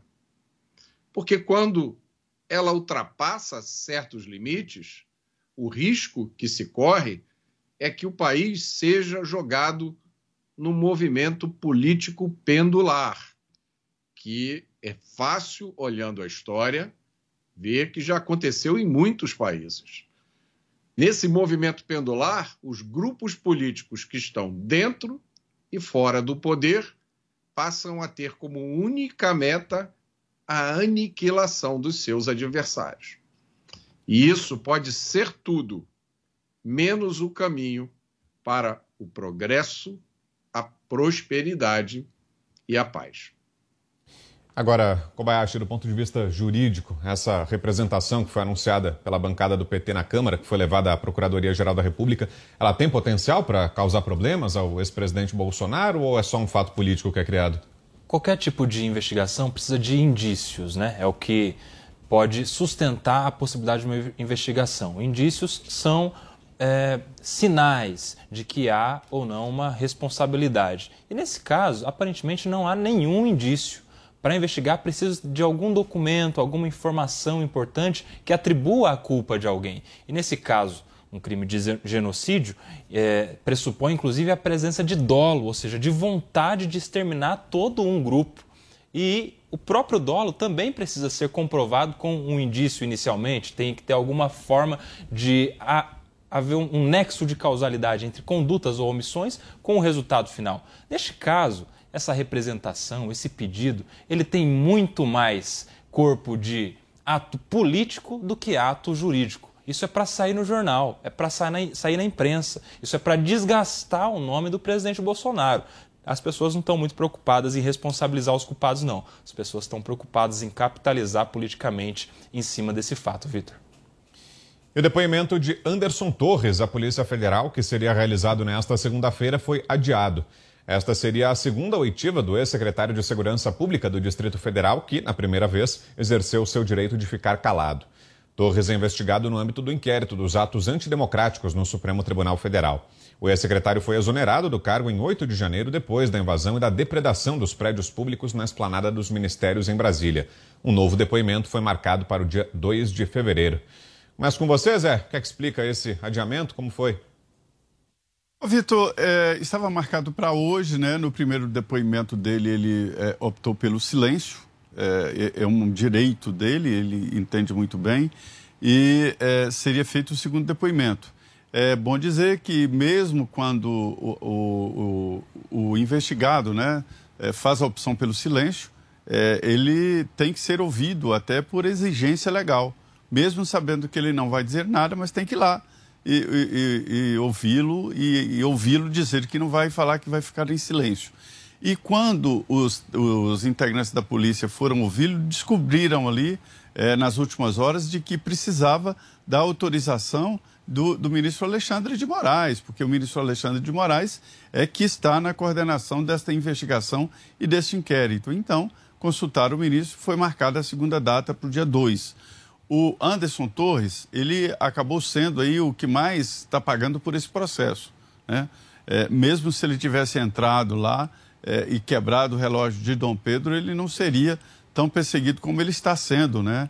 É um ex-ministro da Justiça, o Ministério da Justiça é o primeiro ministério do Brasil, o mais antigo, o mais importante, tem a maior proximidade né, com o governo e força. Né? O, o, mais antigo é o que fica próximo do presidente. Enfim, ele é um ex-ministro da Justiça e delegado da Polícia Federal. A defesa do Anderson Torres agora está preocupada em reduzir perdas, ou seja, manter-se na Polícia Federal. Esse é um, esse é um grande desafio. E ele, na, na audiência de custódia, já antecipou: olha, eu não li, me ligo, ele disse, não me ligo a, a, a, grupos radicais, nunca questionei resultado de eleição, não sou de grupo ideológico. E assim ele disse: disse que obedeceu, que, que não questionou o resultado das eleições. Foi a primeira fala dele em sua defesa. É, ele está é, atendendo a conselhos da sua, da, do, do seu grupo de advogados entre os advogados está Demóstenes Torres, um ex-senador da República que foi cassado, foi afastado, demitido da Procuradoria do Estado de Goiás e ele conseguiu, Demóstenes Torres, reverter tudo que estava contra ele. É, e no Supremo ele ganhou o direito de voltar à Procuradoria, ele voltou, deu plantão lá, recebeu os atrasados, mais de 10 milhões de reais de salários que ele não recebeu porque estava afastado, foi reincorporado e quase voltou ao Senado. Chegou a, a fazer o pedido oficial para terminar o mandato dele. E Demóstenes Torres está exatamente no grupo de defesa. E, e é, o, o, cuidado dele é a tentativa de preservação de, da, da, da função, é a vida do Anderson Torres, é a Polícia Federal. Se ele for expulso da Polícia Federal, aí fica muito difícil para a vida dele, né? Então esta é a luta dele, é preso, e significa também que ele vai ficar preso até o dia 2, né? Porque o Alexandre marcou para o dia 2 o depoimento dele. Você, Pavinato, que nos diz desse adiamento? Está tudo errado. Tá tudo... Juridicamente está tudo errado. Primeiro, vamos voltar para o primeiro depoimento em que ele ficou em silêncio, com todas as respostas. Ele ficou em silêncio porque disse o advogado, né, um dos procuradores, é, Rodrigo Rocco, que ele não teve acesso aos autos, nem aos autos do inquérito, nem aos termos, termos circunstanciados. Ele não teve acesso a absolutamente nada. E quando eu não tenho acesso a absolutamente nada, é abuso de autoridade eu querer que ele deponha sobre essas circunstâncias. Só o fato de o advogado não ter tido acesso prévio a todo esse cabedal de documentos já é um crime de abuso de autoridade previsto no artigo 32 da Lei de Abuso de Autoridade, que é aquela que eu mencionei agora, que é a 13.869-19. Então, a gente já começa daí. Então, ele não falou nada. Mas nesse depoimento, em que ele não falou nada, ele disse que não ia responder absolutamente nada. Mas a autoridade, ela continuou, isso demorou duas horas, se eu não me engano, fazendo perguntas e ele repetindo aquilo. Ora, pela mesma lei de abuso de autoridade, Agora, no artigo 15, parágrafo único, inciso 1, ele diz que prosseguir com o interrogatório se o interrogado optou pelo seu direito ao silêncio é um crime passível da pena de 1 a 4 anos de reclusão. Então eu tenho aí um segundo abuso de autoridade só na semana passada. Bom, remarcaram para esta semana ao que tudo indica, os advogados já tiveram acesso aos autos, aos termos, sabem é, de tudo é, que envolve a acusação, ou a investigação, aliás, porque ele não é acusado ainda. Ele é apenas um investigado. Ele é um investigado preso porque, dentro desse inquérito, o ministro Alexandre entendeu que há indícios fortes de que ele seja o autor do crime e que ele, em liberdade, é um perigo para a continuidade da investigação, para que a investigação vá bem.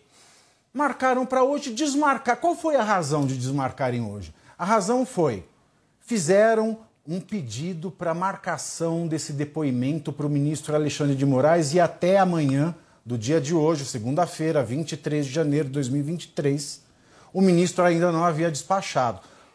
Mas espera aí, o ministro ele não tem que despachar sobre um depoimento de um investigado. Quem coordena, quem chefia a investigação é o delegado da Polícia Federal. Bom, parece que Alexandre de Moraes despachou e marcou para o dia 2. Que diferença isso faz? Nenhuma. Porque tanto o investigado quanto o réu se ele, investigado, for denunciado por qualquer crime e se tornar réu, seja ele investigado ou réu, ele tem o direito de permanecer em silêncio. É um direito que está na lei processual, que foi. Ele antes ele era deduzido na Constituição de 88, mas não era muito claro. Em 2003 houve uma alteração da lei processual penal e garantiu o direito de se ficar em silêncio. Portanto, ele pode ficar em silêncio tanto lá quanto cá. E agora, na investigação, não é porque o ministro despachou que ele vai ter a obrigação de dizer qualquer coisa que seja. Então é mais importante saber se o investigado está disposto a falar do que pedir ao ministro um despacho. E tem mais. Existe uma regra que foi confirmada por ações de descumprimento de preceito fundamental no STF, é, ações de descumprimento de preceito fundamental 395 e 444, que dizem o seguinte: se você não é avisado, se você não diz, você quer exercer o seu direito a permanecer em silêncio, tudo o que é obtido nesse depoimento, nessa oitiva, é considerado nulo. Portanto, está tudo errado. Kobayashi. É, é muito interessante, né? A gente vê aí uma série de legalidades. É, eu recebi até algumas mensagens, depois que a gente até repercutiu isso na semana passada aqui, é, falando a respeito de uma praxe, tanto do Ministério Público quanto das autoridades policiais, de repetirem pergunta a pergunta é, ao investigado, ao interrogado, para que ele, em cada uma dessas oportunidades, diga que irá ficar em silêncio. Isso de fato era uma praxe. Eu participei de diversas audiências dessa forma Mas, desde 2019, como trouxe aqui o Pavinato, é que isso se tornou ilegal e, portanto, crime. E antes mesmo da, da, do, do, advento da lei de abuso de autoridade, nós tivemos essas decisões dessas ADPFs no Supremo Tribunal Federal que dizem mais. Se a pessoa pode ter o direito ao silêncio, ela também pode ter o direito a se negar a, a, comparecer em juízo. Essa condução coercitiva, ela não foi recepcionada pela Constituição de 80, 88. Por quê? Porque essa obrigatoriedade do investigado comparecer para prestar um, depoimento, mesmo que seja para ficar em silêncio, isso está previsto no artigo 260 do Código de Processo Penal, que é anterior à Constituição. E a Constituição, quando vem, estabelece alguns direitos básicos, como o direito ao silêncio, o direito de ir e vir, a liberdade de ir ou não a um determinado lugar, lugar estabelece um direito maior do que esse da investigação. Então a gente tem vários abusos de autoridade aí. E é muito interessante porque o crime, esse do artigo 15, parágrafo único, inciso 1, qual é o verbo do crime, né? o núcleo, que, como se diz, qual é o, o, o que faz com que isso seja um abuso de autoridade? Prosseguir com o interrogatório. Então, a partir do momento em que o, o, o investigado diz que não irá se manifestar, irá usar do seu direito ao silêncio, qualquer outra coisa que não seja o encerramento do ato de interrogatório será crime de abuso de autoridade. Não é para prosseguir sob pena de crime. Então, a gente já teve uma oportunidade em que ele manifestou seu direito ao silêncio. Agora, mais um interrogatório. Parece que as autoridades estão flertando com o crime de abuso de autoridade. Você, Mota? Esse caso escapa totalmente à minha compreensão. E eu fico feliz também que ele provoca, causa estranheza aos meus colegas operadores do direito. É óbvio que eu não tenho condição de fazer nenhum comentário do ponto de vista político, então do, jurídico. Então eu vou me restringir ao ponto de vista político. E aí eu só posso dizer o seguinte: eu não conheço nenhum antecedente para isso nem para a prisão de um secretário de segurança por omissão e nem para intervenção na segurança de um Estado motivada apenas por um evento. Né? A única intervenção que eu me lembro na segurança de um Estado, aliás, eu acompanhei de perto, foi a que foi feita em 2018 no estado do Rio de Janeiro. O, o, a situação de segurança era caótica, as empresas de logística estavam ameaçando deixar de entregar mercadorias no Rio Tamanho era o, o nível dos roubos de carga e o governo federal fez uma intervenção na segurança, é, substituindo o secretário de segurança né, e colocando um interventor aqui. O interventor uh, federal na segurança do Rio de Janeiro foi o general Braga Neto e o novo secretário de segurança foi o general Richard Nunes. Fizeram um trabalho espetacular, mas foi uma intervenção que levou vários meses e envolveu tanto o trabalho de combate ao crime quanto o trabalho de reestruturação da área de segurança, inclusive deixando um legado imenso de equipamentos é, para o Rio de Janeiro. É, eu lembro também de outros, de outros episódios é, graves de segurança que já aconteceram, principalmente o que me vem à memória agora são as invasões do Novo Cangaço. Eu acho que a mais recente foi em Araçatuba, se eu não me engano, mas teve uma outra depois, em que é praticamente um exército clandestino que toma de assalto uma cidade, colocaram reféns em cima de carros né, para servirem de escudo humano, uma coisa terrível. E eu não me lembro de nenhuma medida nem remotamente similar a essa que foi tomada agora. E Celso Amorim, chanceler do primeiro governo Lula, afirmou que o Brasil vai retomar as relações com a Venezuela sem fazer condenações explícitas ao regime ditatorial do país. Segundo ele, o governo não vai dar lições a ninguém, apenas pregará a democracia pelo exemplo e pelo diálogo. O encontro bilateral entre Nicolás Maduro e o presidente Lula estava agendado para a tarde desta segunda-feira na Argentina, mas foi cancelado. Pavinato.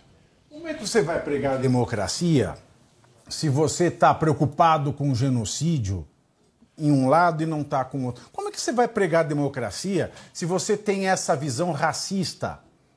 Racista, porque aquele povo não importa passar fome, aquele povo não importa ter direitos, aquele povo não importa ser perseguido, né? Até a Siri aqui do, Tá do Vitor Brown está se manifestando aqui, né, que ela não, não se conforma com isso. Mas é verdade. A democracia, ela é aviltada cada vez que nós ouvimos um discurso, uma manifestação, uma declaração como essa.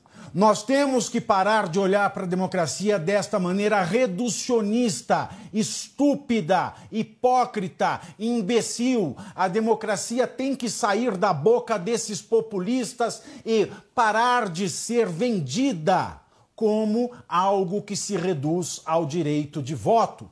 Democracia não se reduz ao voto. Voto é uma das facetas, dentre tantas outras da democracia, e talvez nem seja o mais importante.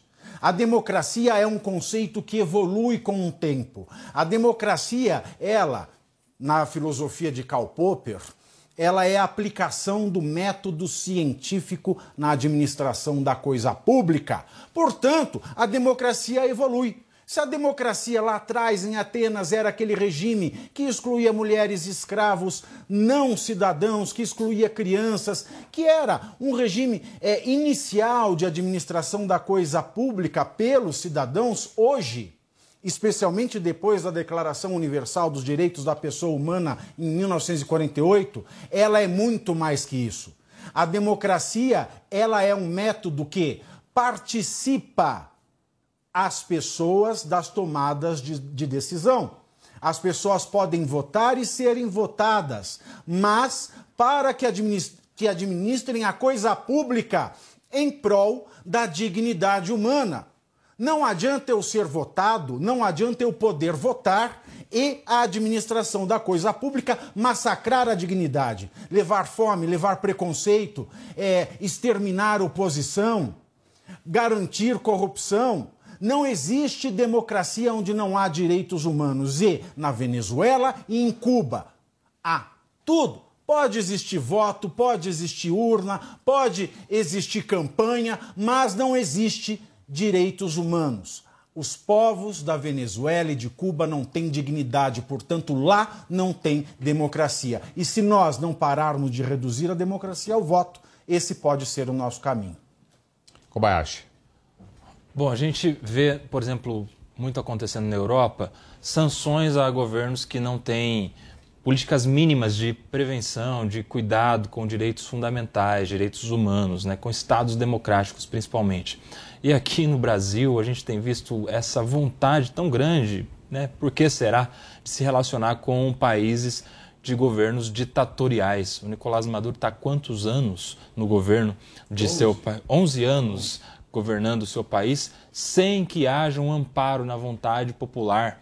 Quantos escândalos nós já tivemos nesse período todo e ele é visto na comunidade internacional por todo mundo como um ditador.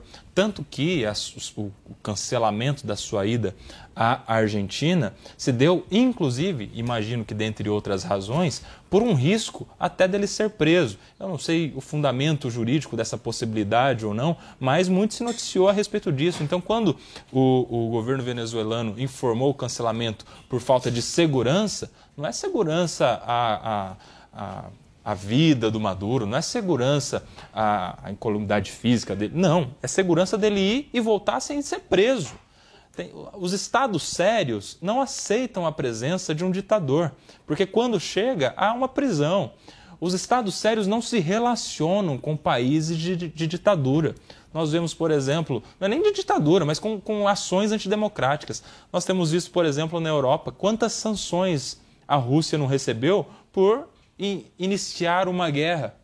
A gente repercutiu aqui a respeito do, da, das sanções em relação da Alemanha para a Rússia, por exemplo, que gerou o fechamento do, do, do, gasoduto de gás russo para a Alemanha, enfim. A gente vê que os países eles até perdem economicamente em troca de manter os princípios básicos de defesa da democracia, porque é assim que deve ser. O, ditador venezuelano, ele está se relacionando e tem muito interesse em ter um contato com o Brasil, porque só eles têm a ganhar. O governo brasileiro e a população brasileira, principalmente, só tem a perder com isso. Não há nem, nenhuma razão que me faça compreender essa vontade tão grande do presidente Lula se relacionar com estados governados por ditadores. E não teve o encontro de hoje, né, Zé, que estava previsto né, entre Lula e Maduro, mas o presidente brasileiro aproveitou para defender o ditador, né? Disse que não tolera, que é contra ingerência na Venezuela, falou em autodeterminação dos povos, diálogo, né? É, ele fala, isso aí está na Constituição brasileira, né, de respeito à autodeterminação. Mas é que é, essa visão de Lula, de olha, eu vou fechar os olhos para você é, é, o que você faz no seu país. Parece aquela história antiga lá é, do, do São Jorge de, de Bordel, né? aquele santo que fica lá pregado na parede, a coisa está pegando fogo lá embaixo e ele, santo, pregado na parede lá e fala: olha, isso aí não é comigo. Não pode ser assim. É, essa visão de que vou fechar os olhos para o que você faz e vou fazer comércio com você, esta é uma visão ultrapassada, porque mesmo você não apoiando, se faz comércio. Né? Não precisa gastar dinheiro para abrir em Caracas uma representação.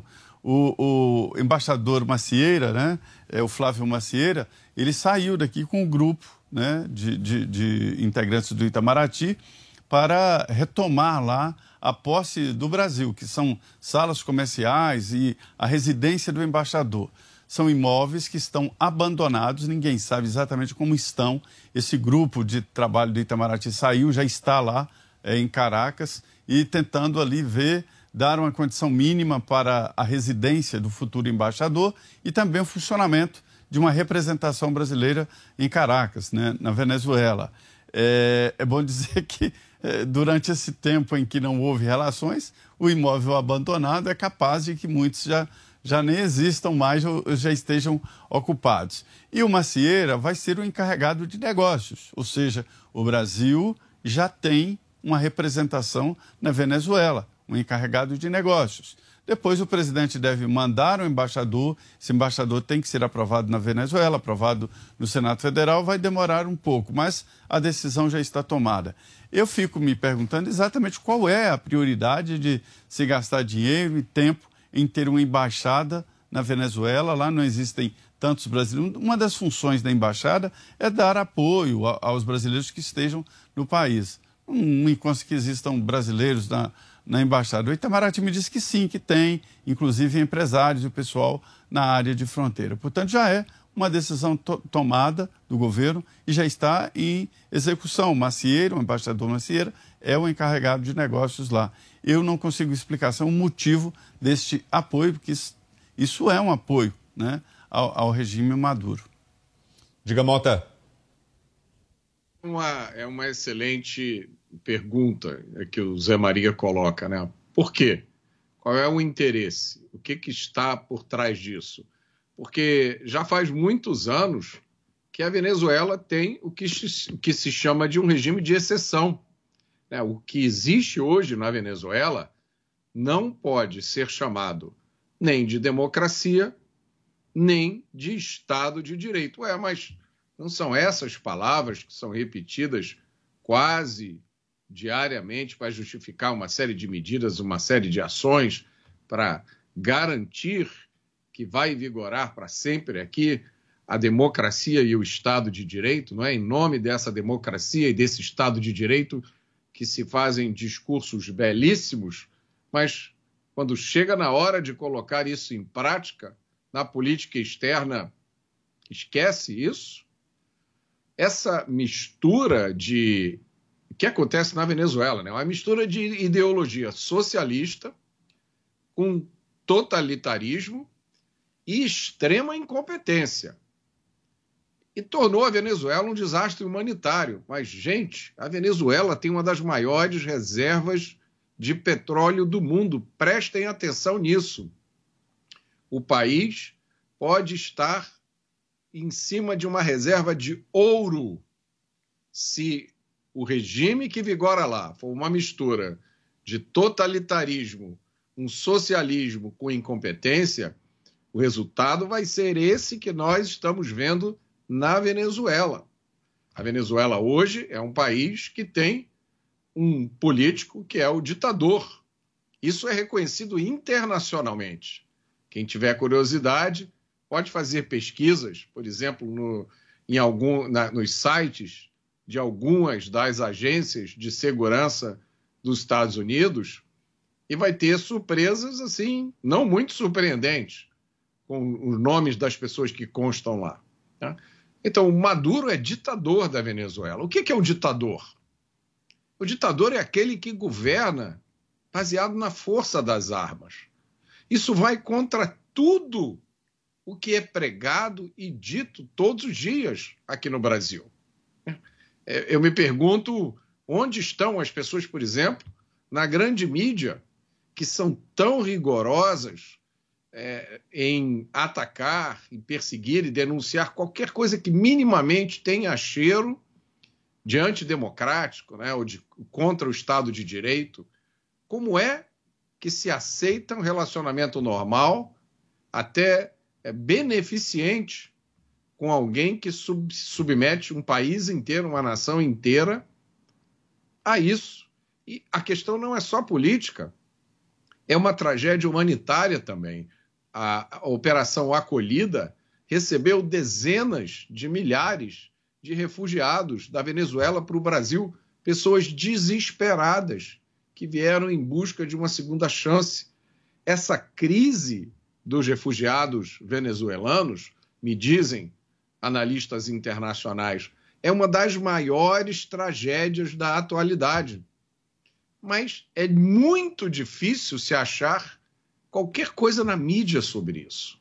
Não se dá a isso a dimensão que se dá a outras coisas. É, como, por exemplo, esse caso do Yanomami, que eu não estou fazendo nenhuma consideração porque eu não conheço os detalhes. Mas a tragédia venezuelana é muito maior do que isso. Mas isso não aparece na maioria da mídia. Por quê? Porque não se encaixa em uma narrativa pré-determinada. Mas essa pergunta que o Zé Maria faz é muito importante. A quem interessa proximidade e intimidade com o regime totalitário? Com certeza não interessa ao povo venezuelano, que é vítima desse regime, que vive sobre uma opressão totalitária. E eu também acho que interessa muito pouco ao povo brasileiro, que continua mantendo a esperança de que liberdade, democracia e Estado de Direito sejam mais do que frases feitas, mais do que chavões aos quais os políticos recorrem quando têm que fazer um discurso para uma cerimônia onde vão receber algum prêmio. Liberdade, democracia e Estado de Direito têm que ser descrições reais para o que acontece no Brasil. E também devem ser bússolas que guiam a nossa política externa. Porque senão tem alguma coisa muito errada no que está acontecendo. E depois do intervalo, a ex-presidente Dilma Rousseff deve ganhar cargo no exterior. Os detalhes daqui a pouquinho, aqui em Os Pingos nos Is. Até já. Os Pingos nos Is. Assista a programação completa da Jovem Pan News na palma da sua mão. São mais de 60 mil usuários únicos por dia. E já ultrapassamos um milhão de cadastrados e downloads. E você? Está esperando o que para acompanhar os melhores conteúdos ao vivo e on demand? Acompanhe a programação 24 horas por dia com a opção de reproduzir o vídeo em segundo plano enquanto navega pelo seu celular. Baixe na sua loja de aplicativos e assista onde você estiver. É de graça. Viver é bom, encontrar os amigos é bom, sentar em volta da mesa é bom, viver além do comum. Bom, aqui no Barbacoa é assim, a melhor mesa de saladas que tem, e o sabor da carne vai além. Barbacoa, muito além da carne. No Itaim, Shoppings Day Day em Morumbi ou na sua casa pelo iFood. Só no Barbacoa. Aí, tá embarcando no mundo de apostas esportivas e não sabe por onde começar? Então conheça o vaidebob.com. Simples, fácil e intuitivo, o site te oferece as melhores odds do mercado e tem mais. Nas redes sociais, arroba você tem postagens diárias sobre as principais disputas e dicas para fazer aquela fezinha. Muita gente acha que apostar é um bicho de sete cabeças, mas agora que você tem o Vai de Bob, fica relax. Então já sabe, na dúvida, vai de Bob. Diante do cenário atual, onde vivenciamos uma alta disseminação de doenças, é necessária a adoção de hábitos de limpeza mais rigorosos. Para auxiliar a higienização da sua empresa, a Gocil oferece soluções completas com inovação e excelência operacional. A Gocil integra tecnologias e profissionais qualificados, com um modelo de gestão desenhado especificamente para a rotina do seu negócio. Para saber mais, acesse gocil.com.br ou ligue 11 2678 0600. Gocil, a maneira mais segura de confiar. A Jovem Pan está com você em todos os lugares e em todos os momentos. De manhã, informação e opinião na medida para começar o dia do jeito certo. Bem-vindo, já estamos no ar, começando o Jornal da Manhã para todo o Brasil. Os principais assuntos. A notícia de última hora. Uma frente fria chegou ao Rio de Janeiro. E aquilo que mexe com a sua rotina. Até o momento, o engarrafamento. Tudo passa pelo microfone da Pan. A Jovem Pan está com você o tempo todo, com som e imagem. De Brasília, Luciana Bezerra. Popeta, como é que foi a conversa com o Marcelinho? Do Rio, Rodrigo Viega. Viu só? Acesse jovempan.com.br, baixe o aplicativo da Panflix e se inscreva em nossos canais no YouTube. Jovem Pan News.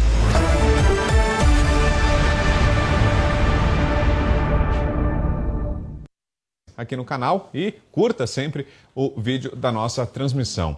E de acordo com informações do site Poder 360, ex-presidente Dilma Rousseff deve ganhar uma vaga no governo federal, mas no exterior.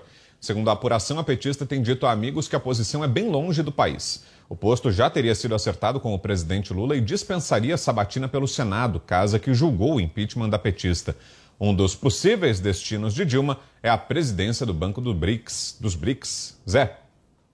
É, exatamente. A, a ex-presidente Dilma, ela não foi ministra, como muitos achavam que ela seria, do, do Lula, né? O Lula é, avaliou, achou melhor que não, e ela vai para o exterior para a presidência do, do banco, segundo informações daqui de Brasília. Ainda não houve a confirmação.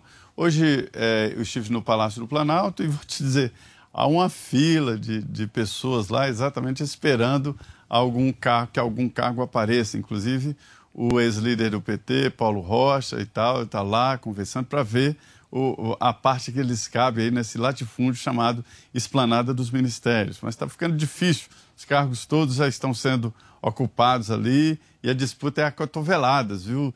É, a, a, Dilma Rousseff indo para o, o banco né, é, seria é, é uma indicação lógica, segundo informações ali que eu obtive do PT, exatamente por sua postura e, enfim, ela ligada à área econômica.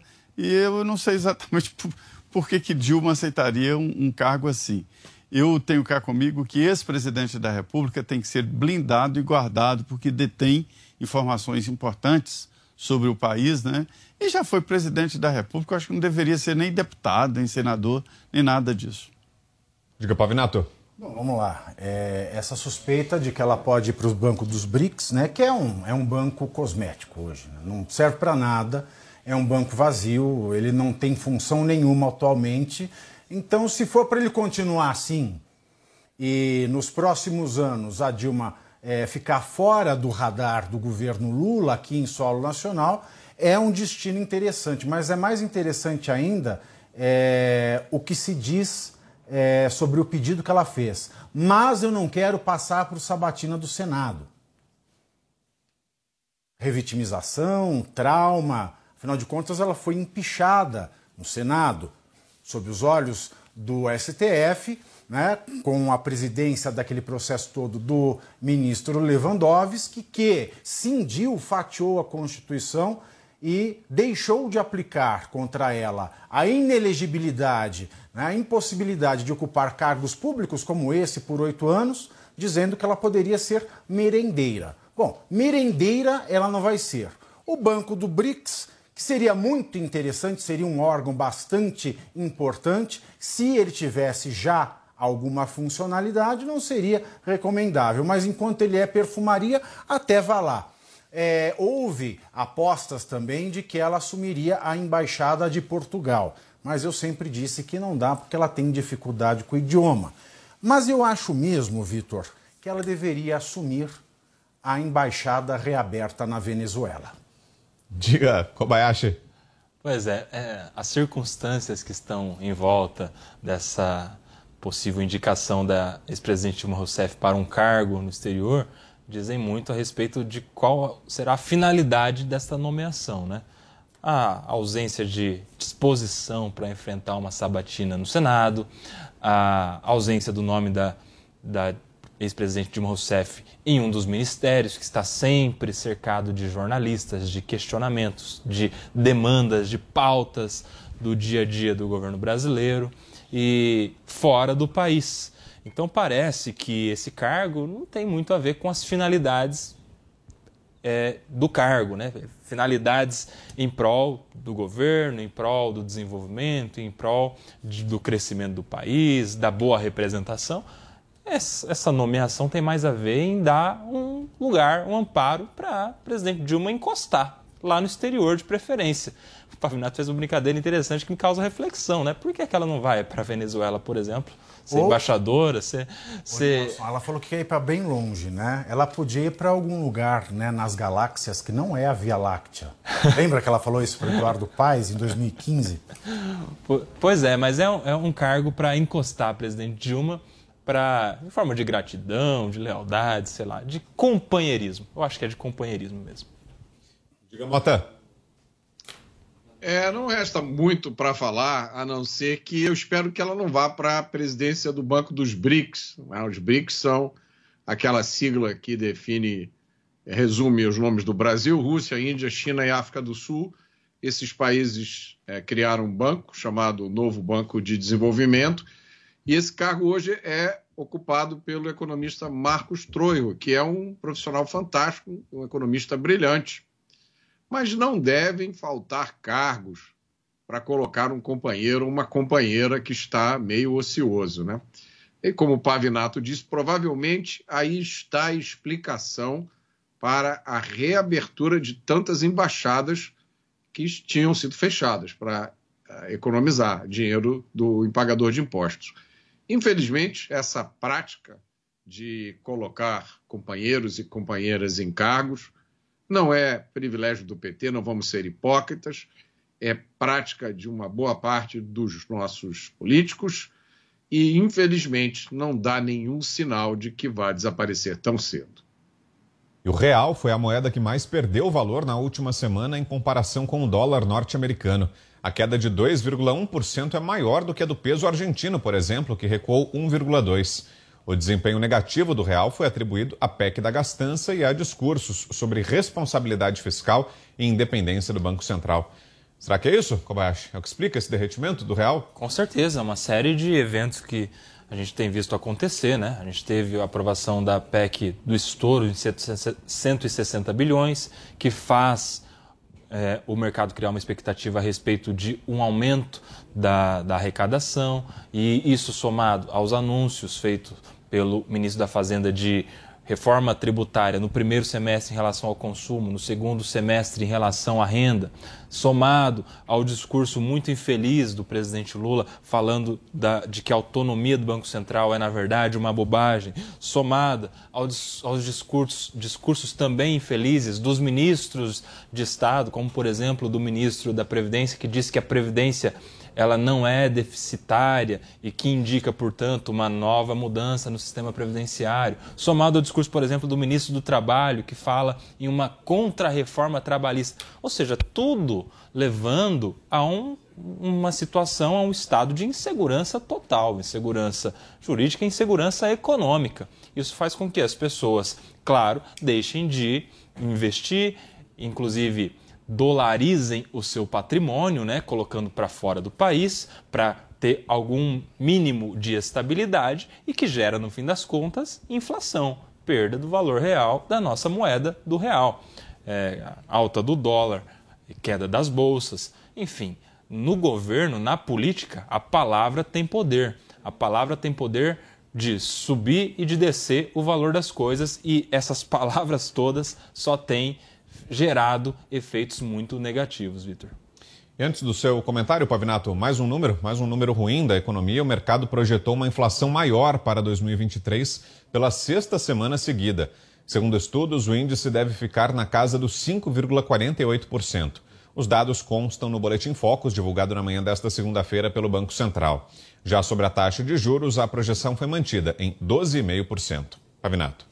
Bom, é claro, é tudo uma sequência. O Nelson ele já elencou tudo aqui e eu só quero frisar, né? É, dois pontos jurídicos são determinantes para se fazer negócios no Brasil. Eu participei em 2005, acho da 2005 a 2006, da primeira edição do Doing Business in Brasil, que era é, um manual, um guia para o investidor é, externo é, realizar negócios, fazer investimentos no Brasil. E os dois pontos, é, os dois gargalos para se fazer negócio no Brasil eram lá há quase 20 anos atrás e são ainda hoje o direito tributário e o direito trabalhista. Quando a gente tem esse vai e vem, essa promessa de contra-reforma no direito do trabalho, a gente já tem um, um aspecto muito, muito importante para que um investidor externo decida não investir aqui. E também agora é saída e vinda do CARF, com a questão é, do voto de qualidade. Nós tínhamos até então, no CARF, valendo uma regra recente de que quando quatro juízes. O CARF ele é um tribunal que decide causas tributárias. Eu tenho uma empresa, o fisco vai lá, diz que eu devo, eu acho que eu não devo, entro com esse recurso administrativo lá no CARF. Então, como é que funcionava até ontem? Se tinha um voto, tem quatro juízes, tá? Dois a dois, então decide-se a favor do contribuinte, a empresa não tem que pagar.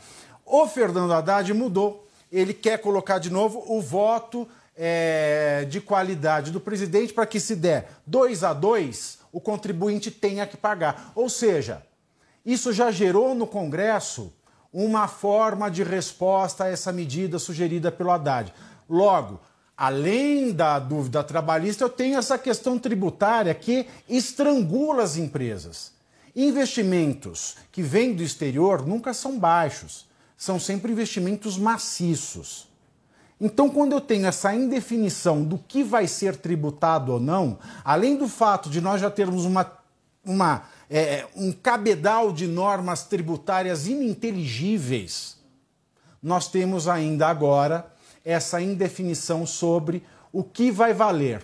Dois votos a dois vale em prol do fisco ou vale em prol do contribuinte. Então, isso mata toda a possibilidade de investimento. É claro que ao lado de é, afiliação do Brasil, essa relação promíscua com países irresponsáveis economicamente, com países populistas, com países ditatoriais, somados à insegurança jurídica dessa incerteza sobre o devido processo legal no Brasil, tudo isso é a receita do declínio econômico. Você, Zé, temos um minuto. Vitor, a maior invenção da humanidade, talvez o que explique todo o sucesso da, da humanidade, são várias explicações, seria exatamente o mercado, né?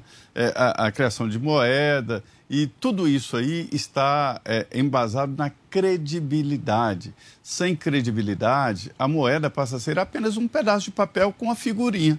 E, e aí, o que está acontecendo na Argentina? Ah, o peso hoje é uma, uma figurinha num pedaço de papel, não tem valor. Por isso que os argentinos estão querendo dólar, né?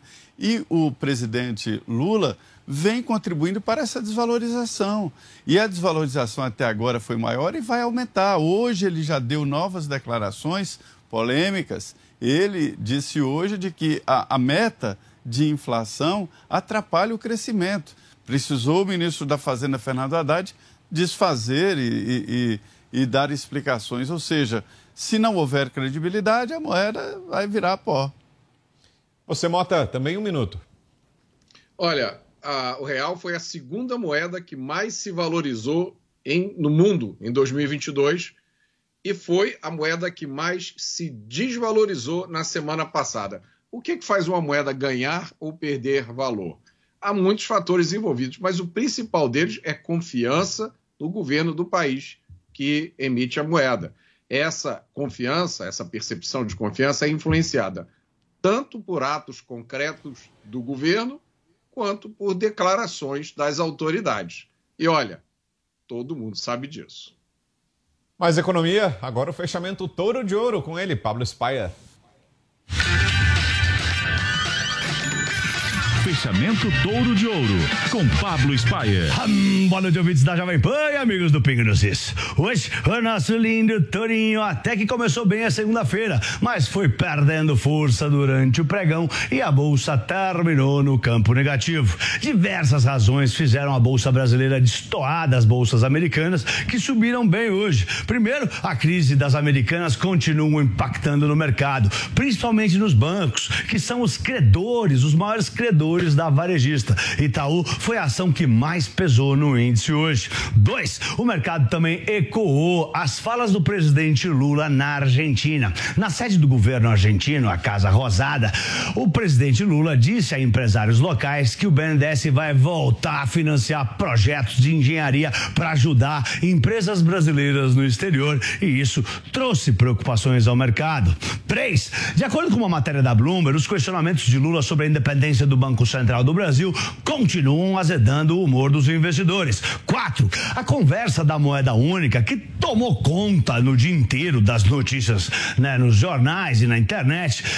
Essa conversa, que na verdade não é uma moeda única, tá? É uma moeda paralela ao real e ao peso, uma moeda digital e não uma moeda para o bloco inteiro do Mercosul, nada a ver com o euro lá da Europa, tá? Bom, essa, essas conversas trouxeram dúvidas e pesaram na bolsa, principalmente em Banco do Brasil, que caiu bem na bolsa por conta disso. Tanto é que no fim do dia o ministro Haddad concedeu uma entrevista junto ao ministro da Economia da Argentina e falou bastante do Banco do Brasil. Garantiu que o Banco do Brasil não vai tomar nenhum risco na operação de crédito, deixou claro que nem o Banco do Brasil, nem o Banco de la Nación, que é o equivalente ao Banco do Brasil argentino, nenhum dos dois vai estar envolvido no risco da operação e que é o fundo garantidor que cobriria Beleza. risco de crédito do Banco do Brasil nas exportações e que a Argentina é que se comprometeria com o risco das empresas deles, as empresas locais. Vamos ver se amanhã o mercado reage a essas falas. Quem pesou também, como no quinto ponto, foi o arrefecimento das bolsas de Nova York, que tinham disparado, estavam subindo bastante, mas na parte da tarde esfriaram, né? E, e, e arrefeceram e derrubaram um pouco a bolsa por aqui, que terminou no campo negativo. Quem segurou a nossa bolsa e evitou quedas maiores, perdas maiores no índice Ibovespa B3 foram as ações de Petrobras, que foram as que mais né, seguraram o índice, na expectativa que a reabertura da economia chinesa turbine o uso de petróleo. No fim do dia, o Ibovespa B3 terminou com 0,15% de queda aos 111.874 pontos. Já o dólar caiu um pouquinho também, 0,2% e fechou aos cinco reais e dezenove centavos, quase cinco e vinte, mais cinco e dezenove alto, devido à melhora das perspectivas para países emergentes. Caiu um pouquinho, mas estava caindo até mais, ó, subiu no fim do dia com esse, com esse assunto da Argentina aí também. Bom, é, hoje, aliás, né, as conversas dessa nova moeda digital comum entre o Brasil e a Argentina, paralela às moedas oficiais, é, foi o que não deixou o dólar cair mais, mesmo depois que ficou claro que a ideia é manter o real e o peso argentino e usar a moeda digital comum só para transações comerciais e financeiras. Muitos economistas estrangeiros criticaram a ideia, né, em diversos veículos mundo afora hoje. Na parte da tarde aí é um monte de matéria falando mal dessa ideia. Bom, e se você ainda não investiu em conhecimento, esse ano não perca tempo. Invista no curso Toro de Ouro, que pode ajudar na sua carreira, além de trazer conhecimentos valiosos e únicos. Acesse a newcursos.com.br e use o voucher de desconto fechamento para comprar o curso Toro de Ouro. Além do desconto, você consegue dividir em 12 vezes sem juros. N I U cursos.com.br e o voucher de desconto é fechamento. E se você quiser me seguir nas minhas redes sociais, o meu arroba é arroba Pablo Spire, arroba Pablo S-P-Y-E-R. Boa noite, nos vemos amanhã. Força Torinho, força Toro.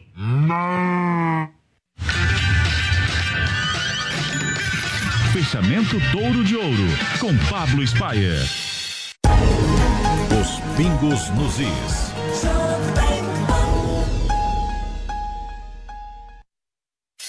Aprova a maneira que a filosofia é ensinada? Está na hora de você conhecer o outro lado da história. Aquela que sempre falaram que era o lado errado e passaram por cima da obra dos seus pensadores. O curso Pensadores da Liberdade é o manual definitivo do conservadorismo e do liberalismo. São 20 anos de estudos disponíveis para você conhecer a fundo o caminho para chegar ao ideal da liberdade. Acesse niucursos.com.br, N-I-U cursos.com.br e descubra a versão que não te ensinaram. Após uma longa reforma, o Museu do Ipiranga abre as portas para sua visita e o que você não pode perder é de completá-la indo a uma das unidades do maior grupo gastronômico da região, o Grupo Sala VIP. Curta o ambiente retrô da Nico Hamburgueria. Deguste uma massa fresquinha no Nico Pasta e Basta. Aprecie a clássica pizza da Sala VIP. Ou, se preferir seguir no clima da independência, o Bar do Nico, um casarão arejado, onde tudo faz referência à história do Brasil. Mais informações no site gruposalavip.com.br. Sua visita completa. Rádio e internet. News. O mundo de informação. Jovem Pan News. E aí, tá embarcando no mundo de apostas esportivas e não sabe por onde começar? Então conheça o vaidebob.com. Simples, fácil e intuitivo, o site te oferece as melhores odds do mercado e tem mais. Nas redes sociais, arroba vai de Bob, você tem postagens diárias sobre as principais disputas e dicas para fazer aquela fezinha. Muita gente acha que apostar é um bicho de sete cabeças, mas agora que você tem o Vai de Bob, fica relax. Então já sabe, na dúvida, vai de Bob. Você, conectado com a informação. Rádio e internet. Jovem Pan News. Diante do cenário atual, onde vivenciamos uma alta disseminação de doenças, é necessária a adoção de hábitos de limpeza mais rigorosos. Para auxiliar a higienização da sua empresa, a Gocil oferece soluções completas com inovação e excelência operacional. A Gocil integra tecnologias e profissionais qualificados, com um modelo de gestão desenhado especificamente para a rotina do seu negócio. Para saber mais, acesse gocil.com.br ou ligue 11 2678 0600. Gocil, a maneira mais segura de confiar. Jovem Pan News. News. A marca da notícia. Empreendimentos inovadores, negócios de alto impacto, startups prontas para dar o salto mais importante de sua história. Conheça as próximas empresas avaliadas em bilhões de dólares com a Jovem Pan. Conecte-se com os inovadores do programa Unicorn Hunters e defina seu próximo investimento. Acesse jovempan.com.br barra Unicorn Hunters. Por hoje é só, é isso? Encerramos por aqui então a edição desta segunda-feira de Os Pingos nos Is. Valeu, José Maria Trindade, Roberto Mota, Nelson Kobayashi, Thiago Pavinato. Amanhã tem mais. Uma boa noite, na sequência o Jornal Jovem Pan. Boa semana, até amanhã. A opinião dos nossos comentaristas. Okay, round two. Name something that's not boring. A laundry? Ooh, a book club. Computer solitaire, huh? Ah, sorry, we were looking for Chumba Casino. That's right. ChumbaCasino.com has over 100 casino style games. Join today and play for free for your chance to redeem some serious prizes. ChumbaCasino.com. No purchase necessary. Void where prohibited by law. 18 plus terms and conditions apply. See website for details. Não reflete necessariamente a opinião do Grupo Jovem Pan de Comunicação. Realização Jovem Pan News. Emissoras brasileiras do Grupo Jovem Pan. Rádio Pan-Americana SA. Jovem Pan São Paulo. AM ZYK 521, 620 kHz. FM 100,9 MHz. Jovem Pan News Brasília, ZYH 709, 750 kHz. Jovem Pan News São José do Rio Preto, ZYK 664, 900 kHz. Jovem Pan News Águas Lindas de Goiás, ZYR 232, 107,9 MHz. E mais de 100 afiliadas em todo o Brasil. Você também pode assistir a Jovem Pan pelo Panflix, disponível na loja de aplicativos do seu smartphone ou tablet. Acesse jovempan.com.br. Jovem Pan, a rádio que virou TV. a notícia que você quer saber. It is Ryan here, and I have a question for you. What do you do when you win? Like, are you a fist pumper? A woohooer, a hand clapper, a high fiver. I kind of like the high five, but if you want to hone in on those winning moves, check out Chumba Casino. At chumbacasino.com, choose from hundreds of social casino style games for your chance to redeem serious cash prizes. There are new game releases weekly, plus free daily bonuses. So don't wait. Start having the most fun ever at chumbacasino.com. No purchase necessary. Group. Void were prohibited by law. See terms and conditions. 18 plus.